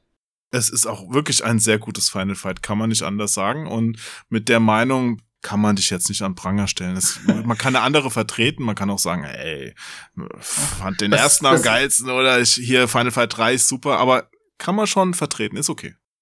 Was ich, was ich halt sehr schön finde an dem Teil ist, du hast ein Level-System für deine Charaktere drin, ähnlich wie bei Double Dragon. Das heißt, je mehr Gegner du tötest, ohne selber zu sterben, dann kriegst du halt Punkte und dadurch wertest du deinen Charakter so ein bisschen auf. Finde ich nicht verkehrt. Naja, auf jeden Fall, das habe ich halt, ähm, habe ich da halt mitgeholt und ähm, äh, das war halt in Mandarake und Mandarake ist äh, sehr, sehr pingelig, auch mit seinen ähm, Kriterien. Die haben halt auch dieses A-B-C-D-System und A ist halt Ich habe super, noch super nie toll. D gesehen bei Mandarake. Gibt, gibt's auch nicht. Das schmeißen die Leute, das nehmen die, kaufen die gar nicht an. Auf jeden Fall, da war halt ein Vermerk, Türstopper sind das, oder? da war ein Vermerk drauf, dass irgendwas nicht stimmte. Und der Verkäufer hat das halt, hat halt die Verpackung in der Hand und dreht und dreht und dreht und sieht, sieht nichts, packt sie aus und dreht das Modul und sieht nichts. Und alles, es ist, es ist nahezu perfekt. Und dann sieht er auf der Rückseite, glaube ich, war eine Anleitung so einen atomar kleinsten Knick und sagt hier, ja, da tut mir leid und ah, wollen Sie es trotzdem nehmen? Ich denke so, was zur Hölle stimmt mit dir nicht? Natürlich werde ich das nehmen. Ja, also das ist phänomenal. Also wenn, wenn der Japaner sagt, das ist noch okay, dann meint der eigentlich, das sieht aus wie neu. Und da hast du halt, wenn in Deutschland jemand sagt, das sieht aus wie okay, dann ist es eigentlich Sperrmüll. Ja, aber kann ich so unterschreiben, ist mir auch jedes Mal bewusst geworden und Deutschland geht ja sogar noch, wenn du jetzt das mit englischsprachigen Ländern vergleichst, also Ja. Zeug aus England oder USA, wenn das da noch okay ist, dann ist das selbst für einen Deutschen nicht mehr okay, ja. Ja, ja gut, das stimmt wohl. Ich versuche halt auch, auch mein Augenmerk, und das ist etwas, was ich mir einfach auch jetzt in den zwei Jahren angewöhnt habe, auch ähm, was die Transparenz auf Retroplays zum Beispiel angeht, ist zu sagen, okay, wenn ich sage, da sind minimale Spuren dran, sei es an der Verpackung, sei es an der CD oder sonst irgendwas, würden die meisten Leute sagen, das ist noch, das ist tadellos. Ich sehe das und sag, nee, ist es halt nicht. Ja, genauso sage ich einfach, äh, es gehört dazu für mich, dass ich, dass ich CDs oder sowas halt nochmal extra verpacke. Die kriegen halt eine Schutzfolie nochmal drum. Einfach, dass das nicht nochmal irgendwas drankommen kann. Du, das Ja. ist bei mir aber, und korrigier mich, wenn du es anders siehst, aber das ist bei mir eine reine Preisfrage. Weißt du, ich persönlich brauche jetzt auch nicht den absoluten Top-Mint-Fabrik-neu Zustand von den Sachen, weil ich möchte sie auch gerne benutzen und dabei passieren ja auch Gebrauchsspuren. Mir reicht es, wenn es in gutem Zustand ist und ich mag es nur nicht, wenn jetzt jemand online oder sonst wo Sachen verkauft, für einen Preis, der für den Top-Zustand angemessen wäre. Und dann kommt es bei mir an und dann gucke ich rein und sehe, ja, okay, ähm, in der Anleitung klebt noch ein Softeis von vor fünf Jahren und das Modul ist verrostet oder sowas. Und äh, die, die Klammern von der Anleitung sind verrostet und hinten auch äh, hat sich jemand draufgesetzt. Es ist ein riesen Knick drin. Weißt du, also das mag ich da nicht. Ich möchte da einfach eine Transparenz haben. Ja, und das hast du halt oft bei ich sag jetzt mal eBay als großes Beispiel, dass die Leute, auch gerade die eBay-Händler, ihre, den Zustand ihrer Ware möglichst verschleiern, aber immer den Maximalpreis fordern. Ja, und Mhm. dann sind halt auch viele zu bequem, dann zu sagen, ach ja, gut, für, gut, hätte ich jetzt eigentlich nicht bezahlt, aber für die 20 Euro mache ich jetzt auch keinen Riesenfass auf und da bauen halt einige drauf einfach. Und das finde ich unfair. Das stimmt. Da bin ich in, in beiden Belangen bei dir. Zum einen bei der Aussage, ich brauche nicht immer Top-Zustand für mich selber. Ich selber sammle zum Beispiel Famicom eigentlich nur lose. Ich habe ein paar mit Verpackung, weil es schick ist, aber da ich das eh lieber spiele, habe ich eine Kiste voll mit Modulen. Und das andere ist, das versuche ich eigentlich, ich, ich hoffe, dass ich das auch, dass ich da auch meinen Kunden zu 100 Prozent einfach gerecht werde, diese Transparenz herzustellen, zu sagen, alles klar, wenn ich sage, das ist wie neu, dann ist es auch wie neu. Sollte trotzdem irgendwas sein, bin ich auch da immer offen und sage, okay, wir haben jetzt zwei Möglichkeiten, du hast recht, es ist, ist halt, es ist nicht so, wie es sein soll. Ähm, entweder komme ich dir mit dem Preis entgegen äh, und sag, alles klar, du hast recht, das Spiel in einem super tollen Zustand ist, sagen wir mal, 100 Euro wert. So wie das aussieht, ist es vielleicht nur noch 80 wert. Du kriegst von mir das Geld einfach erstattet. Oder ich biete dir einfach die Möglichkeit, du trittst vom Kauf zurück, schickst es zurück und dann ist es gut. Und das ohne viel Trara, ohne, ohne Zickzack, ja. Ich habe es jetzt zum Beispiel gehabt, ich habe einen Kunden gehabt in England, der hat von mir ein Spiel zugeschickt bekommen und ähm, das ist mir selber so gar nicht aufgefallen. Ähm, und zwar gab es, das ist ein Saturn-Spiel und die Saturn-Spiele sind teilweise in etwas dickeren CD-Hüllen gewesen. Ja. Und dieses Spiel ist im Original wohl in einer dickeren Hülle und ich habe es leider nur in, normal, in einer normalen Hülle. Und das führt halt dazu, dass diese Seitenränder, wo halt der Titel steht, Ja. Die passen nicht. die passen nicht richtig. Und er hat gesagt, hier, das geht nicht. Und ich sage, ist klar, kein Thema, schick's zurück. Ich erstatte dir das. Das ist, das, da brauchen wir gar nicht drüber reden. Ja, also da fange ich auch nicht an zu feilschen, weil da von vornherein klar ist, ich kann ihm nicht gerecht werden. Ja. Hm. Im Umkehrschluss ist es jetzt wieder da, er hat sein Geld zurückbekommen. Ähm, ich muss jetzt überdenken, entweder biete ich es jetzt günstiger an oder ich gucke, dass ich eine gescheite Hülle besorgt bekomme. Kriegst du nicht. Das ist einfach wieder für, kriegst du nicht. Da musst du ja eine andere für opfern. Das ist äh, schwierig. Ja. Also es gibt vielleicht ein paar Spiele, die nur einen Euro wert sind. Dann kannst du noch mal Glück haben. Aber das ist das, ist das Problem diese meistens. Sonderhüllen, die sind echt nervig. Ja. Das ist also bei den meisten anderen kann ich, kann ich noch mal aufhübschen äh, mit, mit Ersatzklappen oder so, aber bei denen ist es halt echt ein bisschen schwierig. Ist es dir denn dann auch schon oft passiert oder generell passiert, dass solche Sachen vorkommen, dass du dann mh, ja vielleicht auch etwas unter Wert verkaufen musst, also unter deinem Einkaufspreis, weil du einfach festgestellt hast, der Zustand war doch nicht so, wie ich es mir gedacht habe. Ähm, ich kann den Preis jetzt nicht aufrufen, den ich mir da kalkuliert hatte, oder das möchte einfach keiner haben und mein Anführungszeichen Lager, ich weiß ja nicht, wo du deine Spiele lagerst, kannst du vielleicht auch nochmal sagen, ist voll. Das muss jetzt auch nach zwei Jahren, wo es hier rumliegt und Staub ansetzt, mal weg, weil damit werde ich nichts mehr verdienen. Ich hau's jetzt raus. Zum Lager, ähm, für diejenigen, die letztes Jahr im Retro-Pop-Up-Store waren, das ist auch gleichzeitig mein Lager. Wir haben im Haus, also ich habe das Glück, wir haben ein eigenes Haus und in dem Haus ist ein, ein Raum, der zum größten Teil meiner Frau mittlerweile jetzt als ähm, Hobby- und Fitnessraum dient.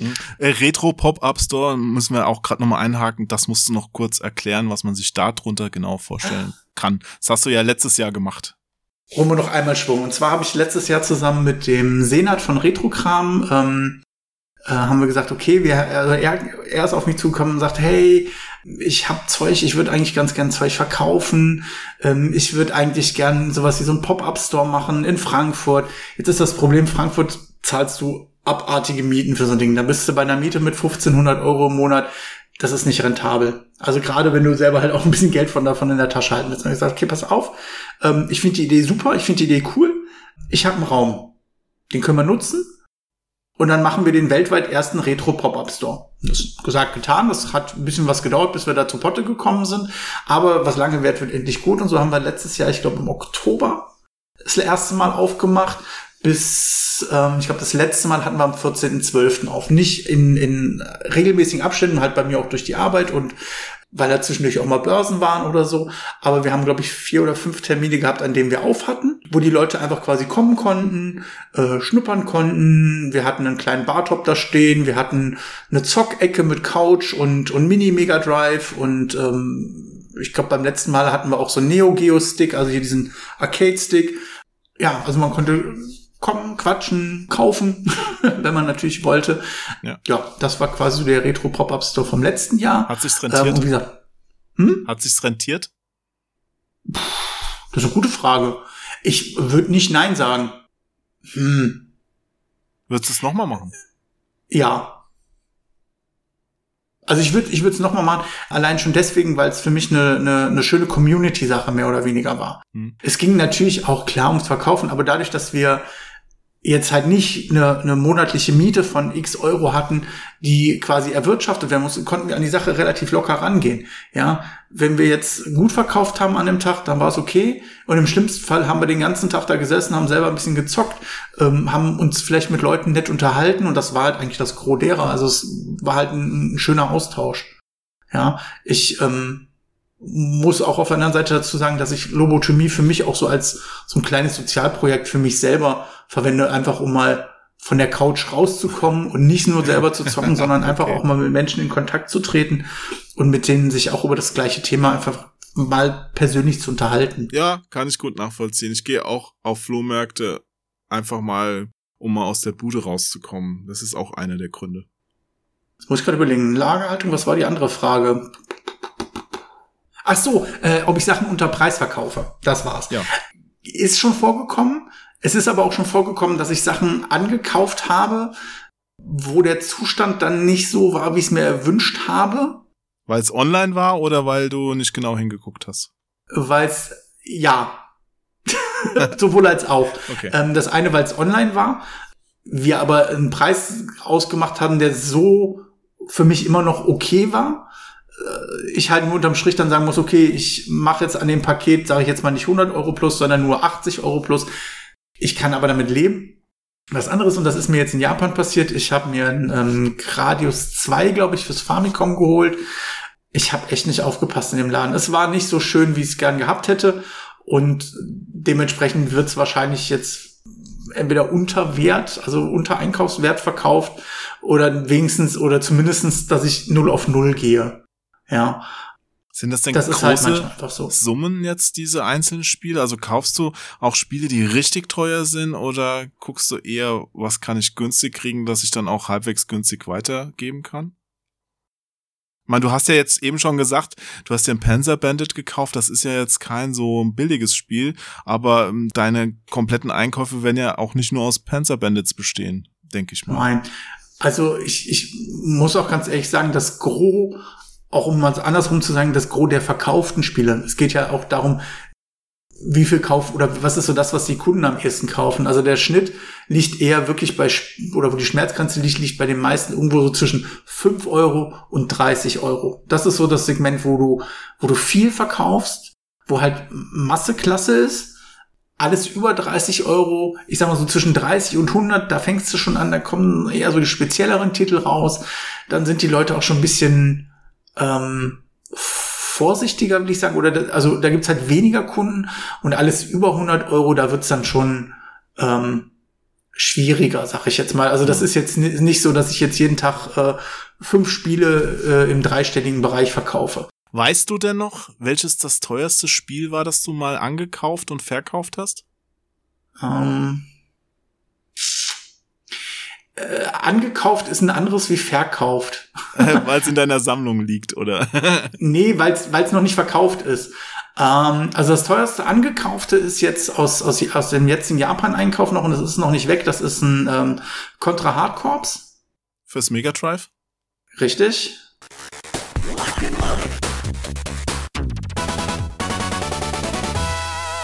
Kostet bei dir?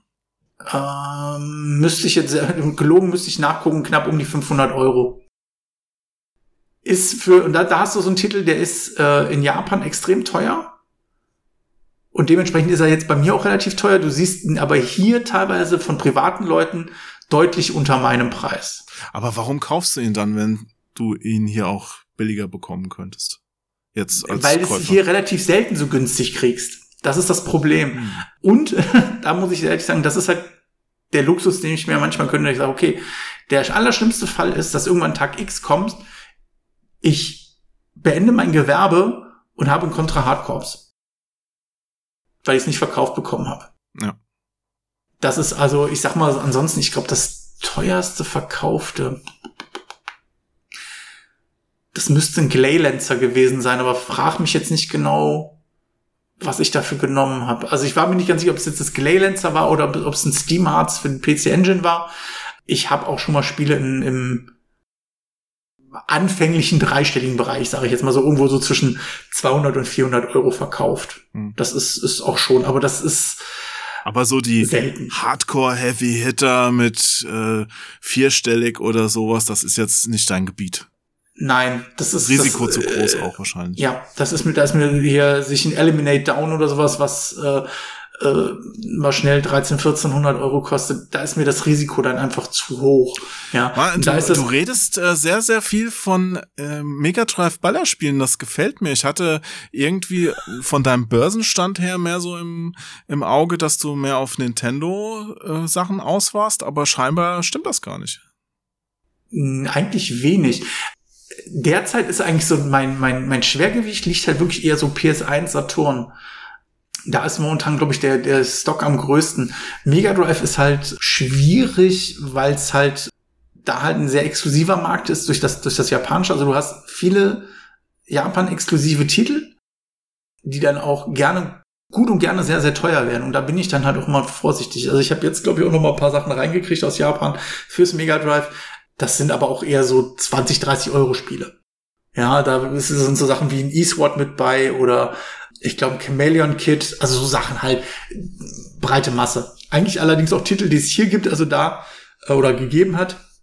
Da ist es dann eher, dass ich versuche, den japanischen Sammler, weil er sagt, hey, das Cover gefällt mir besser oder, und das ist ja der entscheidende Faktor, wir reden über 60 Hertz und nicht über 50 Hertz. Ja. ja. Ähm, ich habe auch mal versucht, ironischerweise zum Beispiel so Events wie ähm, ähm, diese Game dann Games dann Quick Events mir anzuschauen und zu sagen, hey, okay, ähm, vielleicht weckt das sowas ja natürlich auch Interesse, wenn da irgendwie einer, weiß ich nicht, ein Ninja Gaiden oder sowas äh, Speedrun oder so, dass die Leute sagen, hey, jetzt will ich das aber auch machen oder will das auch haben, aber das sind halt so eher so kleine Impulse, die dann wenig, hm. wenig setzen. Also im Vergleich zu manch anderen YouTuber, der dann irgendwelche Spiele lobhuldigt und auf einmal sind die dann dreimal so teuer. Das hast du schon mal festgestellt, dass das passiert? Das passiert regelmäßig. Also ich glaube, das schönste Beispiel der letzten Jahre ist ein, ein Rondo of Blood, also ein Akumajo Dracula äh, für die PC Engine, was nie günstig war, aber sich in einem gesunden Segment bewegte und einfach seit, seit Leute wie, wie ein Angry Video Game Nerd oder ein Metal Jesus einfach das dann nochmal gepusht haben, dadurch einfach den amerikanischen Markt noch, noch mehr mit rein. Und der ist einfach, was die Masse angeht, einfach wesentlich größer als Europa. Ja. Dadurch sind einfach die Preise da extrem hochgegangen. Dann und auch, auch die Hoffnung, dass, einfach. ja, denke ich einfach. Der Markt hat sich nicht durch, durch diese Mini-Konsolen zum Beispiel entspannt, finde ich. Auch wenn auf einem Dings vielleicht äh, ein Earthbound oder sowas mit drauf ist oder auch ein Final Fantasy mit drauf ist auf so einer Mini-Konsole. Trotzdem wollen die Leute es haben. Ein schönes Beispiel aktuell sind, ist, ist das neue ähm, Paper Mario, das halt leider nicht so geworden ist, wie die Hardcore-Fans sich das erwartet haben. Und Moral von der Geschichte ist, dass die GameCube-Variante jetzt abartig teuer wird auf einmal. Ja gut, aber die war ja schon vorher immer ein bisschen teuer. Also äh, da gibt's ja zwei, glaube also ich, ne? Das, die eine ist recht teuer. Also ich habe, glaube ich, das letzte, was ich hatte, das ist aber jetzt auch schon anderthalb, zwei Jahre her, ich glaube um 60 Euro verkauft, also für einen hm. normalen Preis. Aber was hältst du generell von diesen Mini-Konsolen? Also jetzt Beispiel PC Engine Mini oder jetzt angekündigt äh, Sega äh, Mini Arcade, also der Mini Astro City. Was ist da deine Haltung zu? Wirst du das vielleicht sogar auch in deinem Shop anbieten? Ähm, jein, also nee, nee andersrum. Sag mal das fällt anders auf. Ich grundsätzlich finde ich die ziemlich cool. Ähm, ich finde es einfach schön. Ähm, ich habe auch Kinder, die sind so im, im Teenageralter noch. Die können mit einem Super Nintendo, die wissen, was das ist, aber das ist für sie nicht so greifbar wie für uns. Und so, sowas denen präsentieren zu können, sagen, hier, passt mal auf, ihr habt eine Konsole, die könnt ihr an euren modernen Fernseher anschließen und ihr könnt 20, 30, 40 Spiele von damals spielen. Und sagen wir auch mal ehrlich, da ist ja nahezu kein Müll drauf. Ja, der eine oder andere sagt, na, das Spiel mag ich nicht, das mag sein, aber im Grunde, da ist ja jetzt nicht äh, äh, Super Soccer drauf und äh, noch irgendwas, sondern nee, da sind halt ist schon generell eine gute Auswahl. Also auch PC Engine Mini gute Auswahl. Auch hier, mein, wenn du jetzt bei der Sega Mini Arcade kannst du ein Golden Axe, äh, Revenge of Death Adder spielen. Also das konntest du vorher noch nie. Ja, also ist schon richtig. Cool. Also das ist halt. Es ist aber so, der Markt ist da einfach ähm, bisschen schwierig, um das anzubieten. Ich ähm, bin vorsichtig, mir neue Waren ranzuholen. Also das mache ich ganz, ganz selten, dass ich ähm, ähm, neue Spiele oder neue, ähm, neue Hardware quasi ankaufe. Ähm, einfach weil auch da der Preisverfall sehr schnell ist. Und die Sache ist halt die, mittlerweile dank dem Internet kann sich jeder, der halbwegs pfiffig ist, äh, alles überall bestellen. Ja, ich hab halt nicht die Händlerkontakte in ein Land wie Japan einfach, dass ich äh, meinetwegen Konami anschreiben kann und sagt, hier, pass mal auf, ich würde gern verkaufen, ja. Ja gut, da muss man dann ja auch wahrscheinlich äh, ein bisschen höhere Stückzahlen abnehmen, dass man dann einen anderen richtig, Einkaufspreis richtig. bekommt. Richtig, also und deswegen dann ist es halt nicht. Das heißt, ich zahle das exakt das gleiche wie, wie du, wenn du es jetzt quasi bei Amazon bestellen würdest in Japan. Mit dem Unterschied, dass wir beiden quasi das gleiche zahlen, ich aber am Ende noch gern drei Euro dran verdienen möchte. Ja, und das Risiko trägst du, beziehungsweise wenn ich es bei dir bestelle und du bekommst es dann vielleicht doch nicht, weil dein, weil deine Amazon-Bestellung verloren geht, bringt's mir dann auch Ja. nix. Ja, also dann lohnt sich auch noch nicht mal für mich dann bei dir ja mehr auszugeben. Also verstehe ich dich schon. Ne? Ja, also es, ich, es gibt schon, ich habe auch, auch Kunden, die sagen, hey, das ist mir egal, ich weiß, dass ich das selber machen kann, ähm, aber ich möchte, dass du das machst und ich bin auch bereit, dir dafür fünf Euro quasi mehr zu zahlen, das ist völlig in Ordnung, einfach weil sie dieses, diesen Stressfaktor nicht haben, mit einer Lieferung, die nicht ankommt, mit einem Bestellabvorgang in einem Land, wo, wo sie sich nicht, ne, nicht Ja, firm klar. mit sind oder so, kann ich verstehen, aber das ist mir persönlich ziemlich riskant. Aber da sind wir noch so beim. Punkt, den hatte ich ja eben schon mal kurz angeschnitten mit der Preisentwicklung. Was wird denn in den kommenden Jahren aus deiner Sicht noch richtig teuer werden und bei was sollte man jetzt äh, eher mal noch abwarten oder die Finger noch davon lassen, weil das eher sich ins Gegenteil kehren wird? Das heißt, du möchtest, dass ich jetzt die Glaskugel raushole, ja? Ja, also äh, mal so aus deiner subjektiven Sicht, ich meine, du hast ja jetzt schon ein paar Jahre lang das so mitverfolgt und ein paar Sachen hast du ja schon erlebt, die, wie du es eben schon gesagt hast, die sind auf einmal so durch die Decke gegangen. Und äh, vielleicht gibt's aber auch ein paar Gegenbeispiele. Weiß ich ja nicht. Ja, ich sag mal, wie ich vorhin sagte, Neo Geo CD ist gerade so ein bisschen im, im, im Pushen. Das denke ich mal, wird jetzt noch so die nächsten paar Monate anhalten, dass das auch noch was teurer wird. Wie gesagt, einfach aufgrund der Tatsache, man hat die Möglichkeit, Neo Geo zu spielen, ohne Tausende von Euro für ein Modul auszugeben und hat theoretisch CD-Sound. Ja, man, hat Ladezeiten, die sind aber auch nicht schlimmer als bei der PlayStation, wenn ich ehrlich bin. Und ich bin mit dem C64 groß geworden, ich bin Schlimmeres gewöhnt. Ja, wo bewegen wir uns? Was momentan auch in Japan relativ gut einzukaufen ist, sind, sind Sachen äh, so im Bereich PlayStation 1, PlayStation 2, die sind nicht allzu teuer. Und ich denke mal, das wird sich auch noch halten. Natürlich hast du da auch Ausnahmen, das ist klar. Also es gibt halt einfach gerade die, die absolut nischigen Spiele, die es da drüben halt gibt, wie in Harmful Park oder so, die werden auf lange Sicht auch nicht deutlich günstiger werden. Mhm. Was ich festgestellt habe drüben ist, ist Dreamcast ist teilweise sehr teuer geworden. Ähm, Saturn wird drüben auch immer noch gerne, gerne verkauft und auch gerne zu hohen Preisen verkauft. Wer Handheld-technisch ein bisschen offen ist, was PSP angeht, was PS Vita angeht, was ähm, DS angeht, die ja alle drei region-free sind, der kann da, glaube ich, noch recht gute Schnapper machen. Ob sich das jetzt langfristig ändern wird, mag ich nicht prophezeien, weil es halt auch Ja. da sehr nischig ist. Ich habe also auch viele, viele, ich sage jetzt mal japanische Hausfrauen gesehen, die sich dann mal äh, das ähm, ähm, die Romantic Sim für die PSP eingepackt haben oder sowas in der Art. Ja, gut, aber das ist, sind ja so wirklich nischige Sachen, die man in Absolut Deutschland nischig, aber auch generell, echt schwer einen ähm, Mann oder die Frau bringen kann wegen der japanischen Sprache. Richtig, richtig. Also das ist, das sind auch Sachen, die ich einfach nicht anfassen werde. Wegen Corona. Auch. Nein, war ein Scherz. Schmierinfektion. Ja, ich versuche halt schon Titel zu finden, die ich, sage jetzt mal salopp, auch selber spielen würde. Also wo ich selber sage, okay, das ist mit wenig Japanischkenntnissen oder halt auch ohne gänzlich ohne Japanischkenntnisse vernünftig spielbar, ohne dass ich das Gefühl habe, ich verpasse jetzt die komplette Story oder so. Sicher hast du natürlich auch die Cracks, die entweder Japanisch können oder denen das egal ist oder die darüber auch Japanisch lernen wollen. Also die, die spielen dann auch Spiele wie ein Dragon Quest oder, oder ein Final Fantasy. Ja, Was ist denn dein aktuelles Lieblingsspiel? Zockst du grad was? Ja, jetzt gerade nicht, jetzt unterhalten wir uns, aber ich Ja. habe, ähm, ich muss, muss, muss mich da jetzt schon fast out, outen. Ich spiele in letzter Zeit relativ viel Call of Duty. This kind of shit doesn't exist. She's planning some battle. More like a war.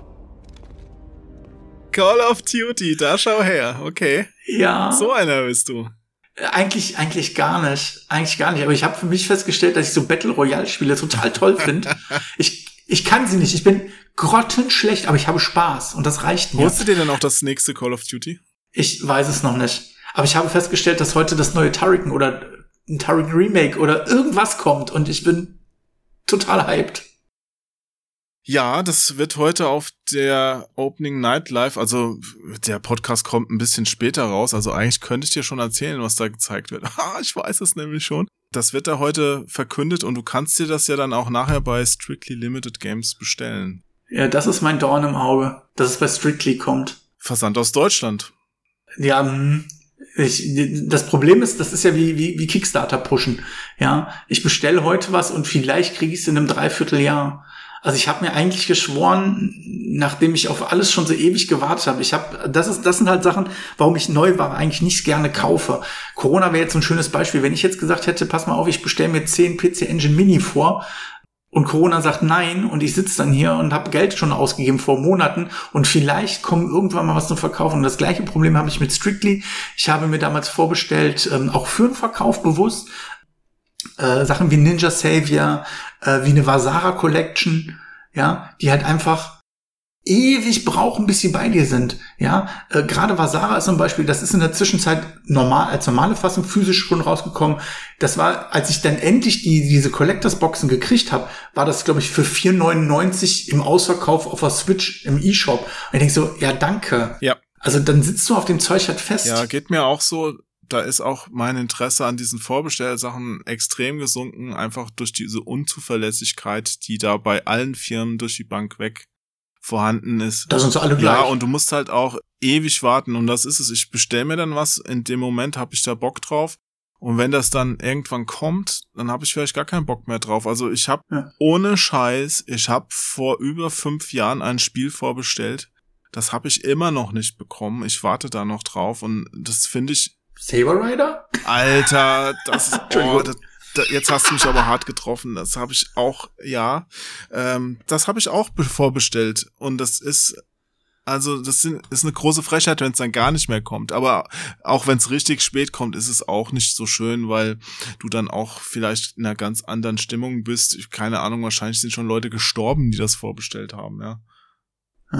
Ja, das ist, das ist halt, deswegen bin ich auch jemand, der Kickstarter nur semi-geil findet. Also ich bin jemand, der sagt, hey, wenn der, wenn der Programmierer oder die, Gruppe quasi auf einen zutritt über Kickstarter sagt, hey, das Spiel ist zu 90% fertig oder 95%. Wir sind jetzt noch im Finishing, im Polishing.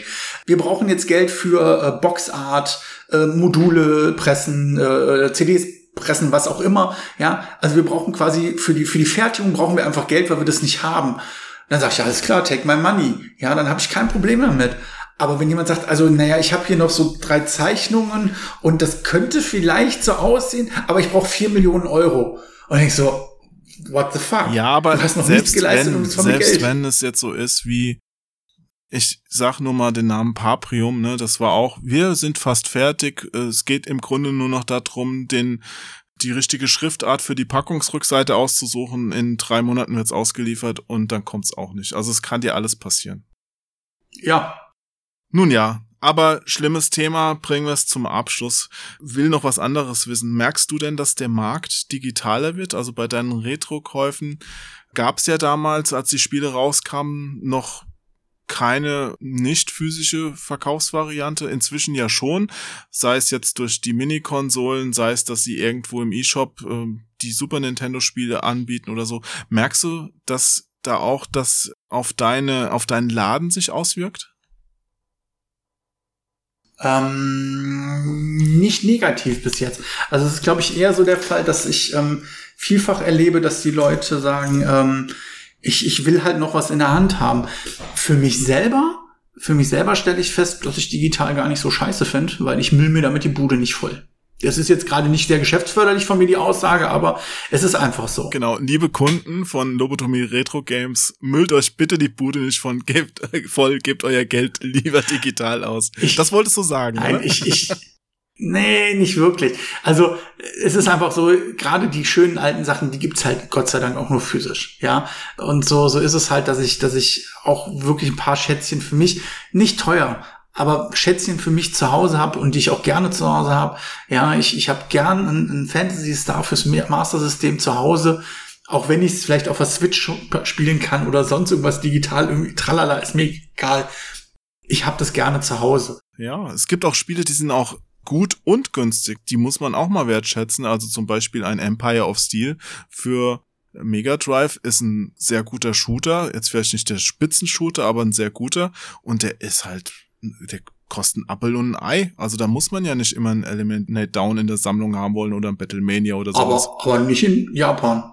Also in Japan ist das ein bisschen teurer als bei uns. Also es ist kein, kein Eliminator und da reden wir nicht drüber. Aber ich glaube, die PAL-Fassung von, von Empire of Steel liegt irgendwo so bei 30 Euro, 35? Hab den aktuellen Preis jetzt nicht im Kopf, aber das Pi mal Daumen. kriegst du Ja. schon relativ günstig. Eben, das kriegst du relativ günstig. Japanische ist, glaube ich, doppelt so teuer. Ist auch immer noch ein humaner Preis, glaube ich. Guck mal, es liegt auch alles immer noch unter dem Neupreis eines aktuellen Spiels. Natürlich. Aber ich, ich merke das halt gerade bei den neuen. Es gibt halt viele, die sagen, ja, ähm, äh, ich, ich will mein Spiel aber physisch haben, weil was ist, wenn irgendein Server abgeschaltet wird? Kann man sagen, gibt's auch, ist auch schon passiert, nervt sehr, aber letztendlich, äh, wie oft kommt das denn vor? Ja, aber vor allen, Dingen, vor allen Dingen ist es denn wirklich so, jetzt lass mal irgendwelche Server zumindest noch zehn Jahre laufen. Einfach um mal eine Zahl genannt zu haben. Wer packt denn in zehn Jahren wirklich noch ein, ein God of War aus oder irgendwas von diesem ollen Zeug? Also äh, von, von, von dem modernen ollen Zeug. Also einfach weil ich heute finde, es gibt wenig, wenig Spiele, die gibt es zwar immer noch, aber wenig Spiele, die mich wirklich so beeindrucken wie die Spiele meiner Jugend. Ich empfinde vieles, was heute rauskommt, als, als Einheitsbrei. Hm. Ja, das eine sieht nett aus, das andere spielt sich gut. Schönes Beispiel ist jetzt äh, The Last of Us 2, sieht toll aus, ist, ist auch gut, wirklich. Aber wenn ich das durch hab, ist das ein Spiel, was ich nochmal anfange? Weil nochmal catcht es mich nicht Naja, so. das kommt ja Nochmal, bestimmt noch ähm, fünf bis sechs Mal neu raus mit den nächsten Ja. Konsolengenerationen, mit leichten Grafik-Updates. Wir sind ja inzwischen in der Remastered Remake-Generation und ich habe den Eindruck, dass, Ja. dass wir alle Spiele, die inzwischen erscheinen, noch irgendwann noch mal sehen werden. zu befürchten ist es. Zumindest mindestens noch einmal, im schlimmsten Fall noch zweimal. Und das ist halt, ja, und dann hast du die, die äh, FIFA-Klonarmee, die jedes Jahr wieder rauskommt. Ja, also ganz ehrlich, ein FIFA kann ich mir digital kaufen, weil wenn die in fünf Jahren den Server abschalten, ist mir das egal, weil dann spielt eh keiner FIFA 2021 mehr.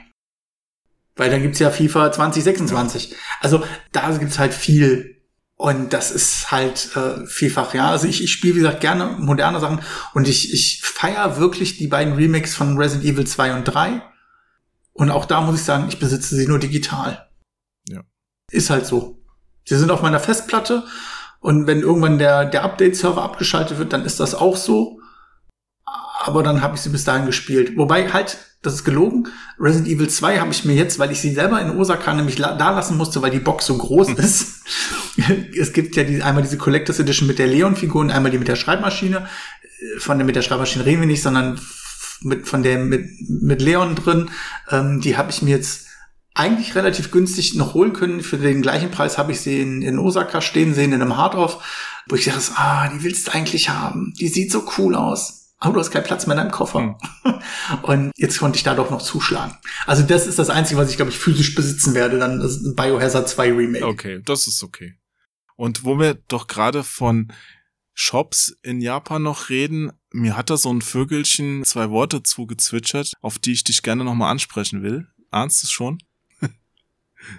Äh, ich überlege. Ach so, ja. Hello ja, ja, ja, ja, Kitty. worauf Was hat es denn mit Hello Kitty Ja. auf sich, mein lieber Alex? Äh, um's, um's mal so zu sagen, ich, ich weiß nicht, ob du den Film tatsächlich Liebe kennst. Ja, natürlich. So, und zwar gibt es in diesem Film eine Szene, in der äh, Snape, nein, äh, Ri- Richard Altman, oder wie heißt der? Hieß er? Frag mich Ich, nicht. Ist er mittlerweile auch leider schon tot. Das merkt sich der Aber der, der Schauspieler, nicht. ist, ist ja nicht schlimm. Auf jeden Fall gibt es eine Szene, in der er für seine äh, äh, angehende Liebschaft ähm, in einem Kaufhaus etwas kaufen möchte. Und der Verkäufer wird in dem Fall gespielt von äh, Rowan Atkinson oder besser bekannt auch als Mr. Bean. Und dann gibt so diesen Moment, wo er dann das verpacken soll und dann werden da noch äh, Glitter rein und eine Zimtstange und äh, dann soll diese Tüte noch mit einer Schleife versehen werden und die Tüte kommt in den Karton und die Kat der Karton wird noch verpackt. Und so einen Moment habe ich äh, im, im Sanrio-Shop in Osaka erlebt. Grundsätzlich ist dieser Laden, glaube ich, der, der Wirklichkeit gewordene Albtraum für Männer. Wir reden über drei Etagen, pink, flauschig, quietschig, äh, egal. super. Aber ich habe mir gedacht, okay, ich, ich will meiner Frau was mitbringen aus Japan, dann ist das der richtige Laden und ich bin halt rein und ähm, Hab für sie ausgesucht und auch für ihre Arbeitskollegin so eine, so eine Hello Kitty Geisha. Zuckersüß, wirklich. Die waren wirklich hübsch. Weil es ja immer so schön heißt, ja, mein, mein Mann war in Japan und alles, was er mir mitgebracht hat, ist dieses scheiß T-Shirt. Muss es also auch ein Hello Kitty T-Shirt aus Japan sein. Und ähm, gehe also zur Kasse und an der Stelle erlebe ich also jetzt diesen ähm, tatsächlich Liebemoment, weil die Verkäuferin fragt so, na ja, soll ich es denn als Geschenk einpacken oder so? Na, ich sag schon als Geschenk, das wäre ganz nett. Ob sie alles zusammen oder einzeln einpacken soll, ich sag, hm, kurz überlegt, packen Sie mal bitte einzeln ein. Sie dürfen sich jetzt noch einen Sticker aussuchen und so ein paar Anhängerkärtchen und oh, Sie haben jetzt so und so viel Sanrio-Punkte durch Ihren Einkauf. Sie können sich jetzt noch was aussuchen. Ich, ich wollte aus diesem Laden irgendwann nur raus. Und ich dachte so, oh Gott, oh Gott, oh Gott, oh Gott, nimmt das ein Ende? Also es ist wirklich. Aber ansonsten, äh, wer mit seiner Freundin oder Frau dahin fliegt, geht in den Laden rein. Es ist herrlich. Also für für Mädels, die auf so kitschige Katzen, pink, fluffy Kram stehen, ist das der Himmel. Ja, sehr gut. Mensch, da sind wir auch fast schon am Ende von unserem Podcast. Ich habe jetzt noch so zwei Zuhörerfragen, Gerne. wo ich nicht weiß, ob du sie beantworten kannst, aber ich stelle sie dir einfach mal. Und zwar die erste ist, es gibt ja in Japan oft Spiele, wo die Charaktere angepasst werden. Also ich erinnere mich da noch an äh, Lara Croft hat anders ausgesehen oder Mhm. es werden irgendwelche Figuren durch Anime-Versionen ersetzt. Die Frage ist jetzt, kommt das heute noch oft vor und fällt dir eine sehr krasse Anpassung eines Spiels an die japanische Kultur ein? Puh.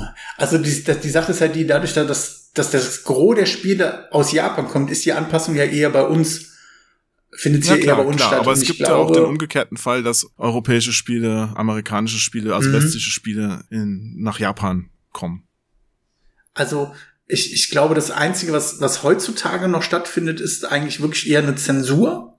Äh, Einfach weil wir, weil wir über verschiedene Wertesysteme reden. Also das heißt, äh, in, in, in Amerika kannst du äh, abhacken und abschlachten und machen, was du willst, aber wehe, du siehst eine Brust, dann äh, kommen die Moralapostel raus. In Japan ist es ein bisschen andersrum, mehr oder weniger. Also da ist nacktes Fleisch nicht ganz so schlimm. Bei uns ist alles schlimm. Hm. Naja, gut, ich habe aber auch in Japan schon da Änderungen festgestellt, wo ich mich gewundert hatte. Also ich war zum Beispiel mal bei Capcom in Osaka und habe mir damals Resident Evil da angeschaut, den Siebener. Da war es dann schon so, dass äh, es mich sehr überrascht hat, dass das nur zensiert in Japan rauskam, beziehungsweise die unzensierte Version in den Geschäften kaum zu finden war.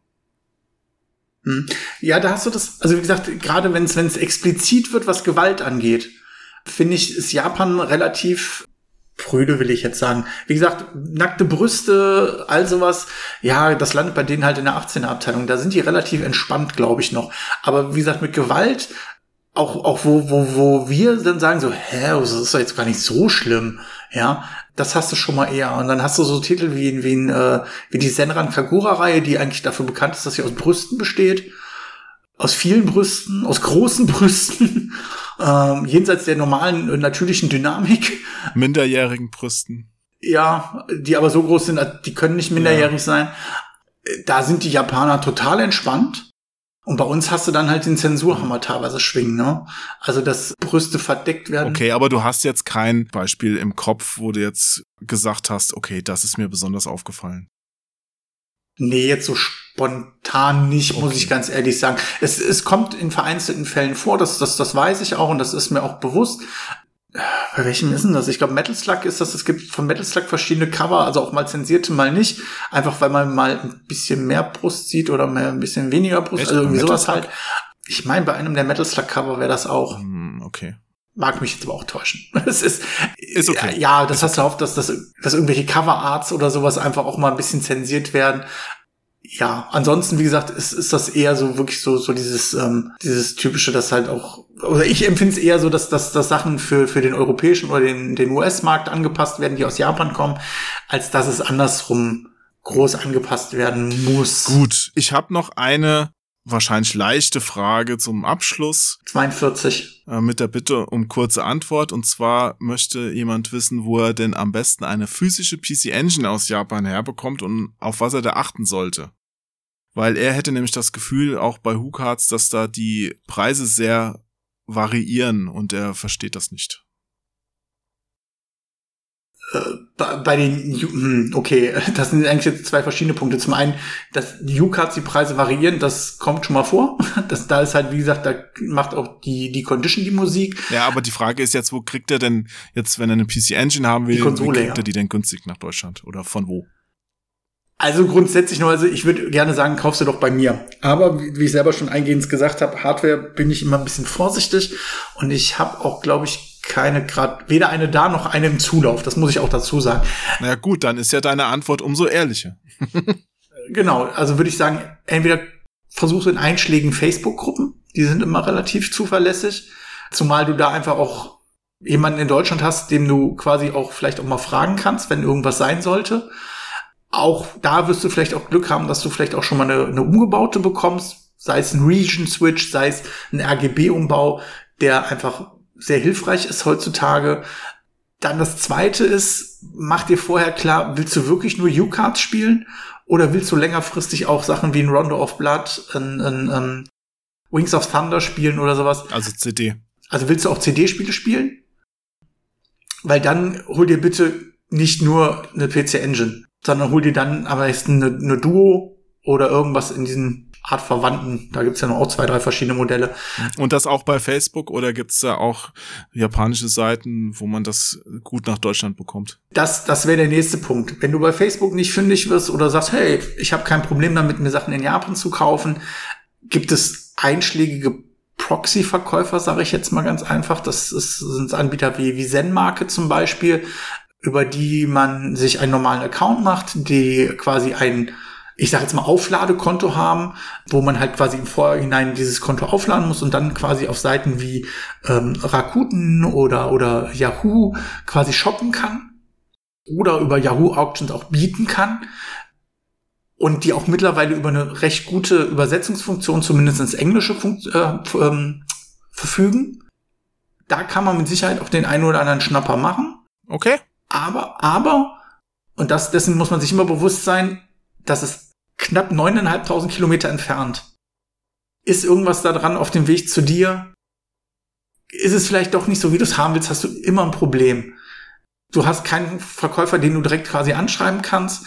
Das ist immer so ein bisschen tricky. Und es kann auch sein, dass es vielleicht einfach wirklich nicht so okay ist von der Ware her. Wenn du aber sagst, hey, ich habe kein Problem damit, vielleicht auch mal zu basteln oder mal einen Laser zu optimieren oder zu tauschen oder irgendwas, also wenn du selber basteln willst, kauf. Dann kauf, kauf in Japan auch einen Junklot, also ein, ein vermeintliches Mülllot.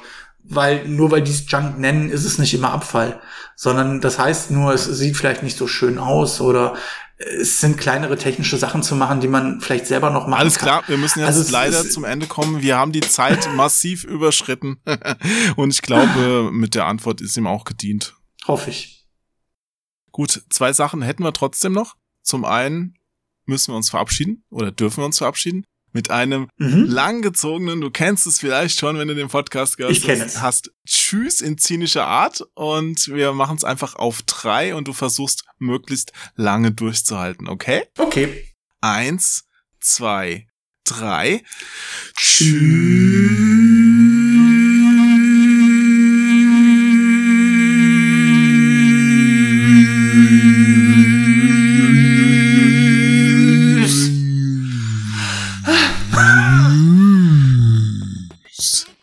Angeber. Gewonnen! Und wieder die Hälfte der Zuhörer am Kirschbaum. Jawohl. Es geht los, das Spiel beginnt. Niemand weiß, wer es gewinnt. Und ich lauf, lauf, lauf, lauf, lauf, lauf, lauf. Nimm's mit allen auf.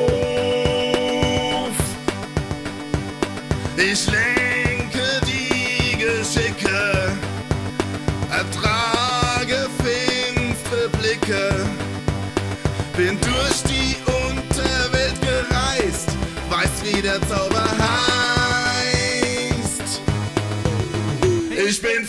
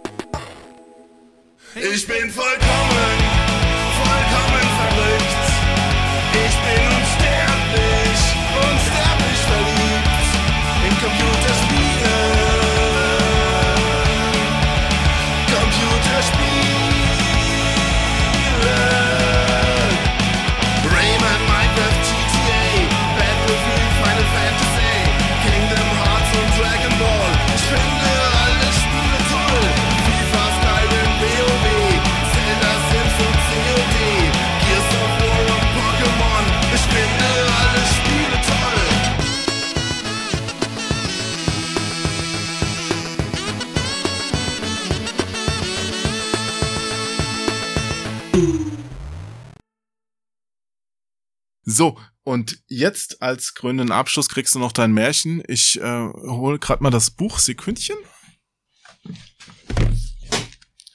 So, da bin ich wieder. Ähm, ich habe jetzt einfach mal das Buch in der Mitte aufgeschlagen. Ja? Hörst du mich noch? Ja, ich höre dich noch. Okay, okay. Ich dachte gerade, weil du nichts mehr sagst, du Ich bist lausche schon- gespannt. Und ich weiß nicht, was uns erwartet. Es ist wie die letzten Male immer aus dem 5-Minuten-Märchenbuch von Michaela Brinkmeier und das Märchen heißt Vom Licht der Welt. Ich hab's wirklich gerade mal aufgeschlagen, mal gucken, wie's ist. Aber passt ja vielleicht zu Japan. Es war einmal eine arme Witwe, der war nichts geblieben als ihre sieben Söhne. Sie hatten nichts mehr zu essen und so zogen sie in die weite Welt, klopften an die Türen und baten um Arbeit und wenn sie keine fanden, um ein Stück Brot. Wie du in Japan. Ja. Fast. Naja, ein Stück Sushi. Oft aber blieben sie hungrig und mussten unter freiem Himmel schlafen. Eines Abends kamen sie in ein Dorf und baten um ein Nachtlager, aber alle wiesen sie ab und sie bekamen zu hören, Versucht es im Gutshaus hinterm Dorf, dort findet ihr gewiss einen Platz, aber da ist es nicht ganz geheuer. Alle im Dorf wussten, dort spukt es und machten einen großen Bogen um das Gutshaus. Die Nacht brach herein, und als auch die letzte Tür vor ihnen zufiel, beschloss der älteste Sohn, so lasst uns zu dem Gutshaus gehen, und sie machten sich auf den Weg. Von weitem sah es aus wie ein Schloss, doch als sie näher kamen, eröffnete sich ihnen ein trauriger Anblick. Kein Mensch war zu sehen, kein Hund bellte, kein Vogel sang, alles still und leer. Die Witwe fasste sich ein Herz und klopfte an die Tür. Niemand antwortete. Doch mit einem Mal öffnete sich die Tür mit einem lauten Knarren von selbst. Der älteste Sohn trat mutig vor. Niemand war zu sehen. Da ging er weiter hinein, und die anderen folgten ihm durch leere Gänge und Zimmer. Schließlich kamen sie in einen großen Saal. Auch hier war keine Menschenseele zu sehen, doch es schien, als würden sie erwartet. Im Saal war ein großer Tisch mit acht Stühlen, acht Tellern und acht Gläsern, in der Mitte ein Laib Brot und eine Flasche Wein, und im Kamin war das Holz vorbereitet. Das ist spannend, oder? Das muss in Frankreich sein, da gibt's Rotwein. Ja, vielleicht nicht in Japan. Hm. Die Jungen machten Feuer, dann setzten sie sich an den Tisch. Jeder bekam ein Glas Wein und eine Scheibe Brot. Kaum aber hatten sie den ersten Bissen im Mund, Da kam aus den Tiefen des Hauses eine dunkle Stimme, so elend, so klagend, dass ihnen der Atem stockte. Licht! Licht! Der Älteste fasste sich als erster. Er lief zum Kamin, zündete einen Kienspan an und sagte, ich will nachsehen. Wir gehen mit dir, sagten die anderen, denn sie wollten ihn nicht alleine lassen. Sie gingen der Stimme nach durch viele Zimmer und Säle, doch sie waren alle leer. Die Stimme bat immer wieder um Licht, Licht. Schließlich kamen sie an das letzte Zimmer. Sie öffneten die Tür. In einer Ecke stand ein Sessel, darin ein uralter Kreis mit einem langen, weißen Bart, der bis auf den Boden hinabreichte. Er starrte auf ein offenes Buch, das auf seinen Knien lag, und klagte Licht, Licht. Am liebsten wären sie davongelaufen, doch der Älteste dachte, mich dauert der Kreis, und er trat näher und hielt den Kienspan über das Buch. Hier ist Licht. Da hob der Kreis den Kopf und schaute den Jungen an, und dann begann er zu lesen. So rasch, dass er kaum mit dem Blättern der Seiten hinterherkam, als trieb ihn die Angst, der Kienspan könne abbrennen, bevor er zu Ende gelesen hätte. Schließlich schlug er die letzte Seite auf und seufzte. Ich danke euch. Ihr habt mir Licht gebracht und mich damit erlöst. Zu Lebzeiten hatte ich ein hartes Herz, und nach meinem Tod war ich dazu verdammt, hier im Dunkeln zu sitzen und nicht eher Ruhe zu finden, bis sich jemand meiner erbarmt und mir leuchtet, bis auch die letzte Seite des Buches gelesen wäre. Zum Dank soll euch der ganze Gutshof gehören und auch der Schatz, den ich im Keller vergraben habe. Verwendet ihn wohl. Da erlosch der Span, und der Alte löste sich vor ihren Augen in nichts auf. Im Keller fanden sie sieben Krüge voller Gold, und ihre Not hatte ein Ende. Sehr schön. Ist übrigens aus Spanien, das Märchen. Ah, da gibt's auch Wein. Ja. Ich habe jetzt nur gerade am Ende gedacht, da erlöscht der Spanier, unser armer Gesundheitsminister. Aber es war dann doch was anderes. Ja. Gut. Nochmal vielen, vielen Dank, lieber Alex, dass du heute mit mir diesen Podcast besucht hast. Und ich sag einfach mal, wenn du nochmal wiederkommen willst, können wir das gerne regeln. Gerne, gerne. Ich, es war, also wie gesagt, es war mir eine große Ehre und eine große Freude. Oder wie eine Freundin immer sagt, es war mir ein inneres Blümchen pflücken. Oh, also es hat ja auch ein bisschen Spaß gemacht. Ja, natürlich. Sehr gut. Also, bis dann. Tschüss. Tschüss. Game over.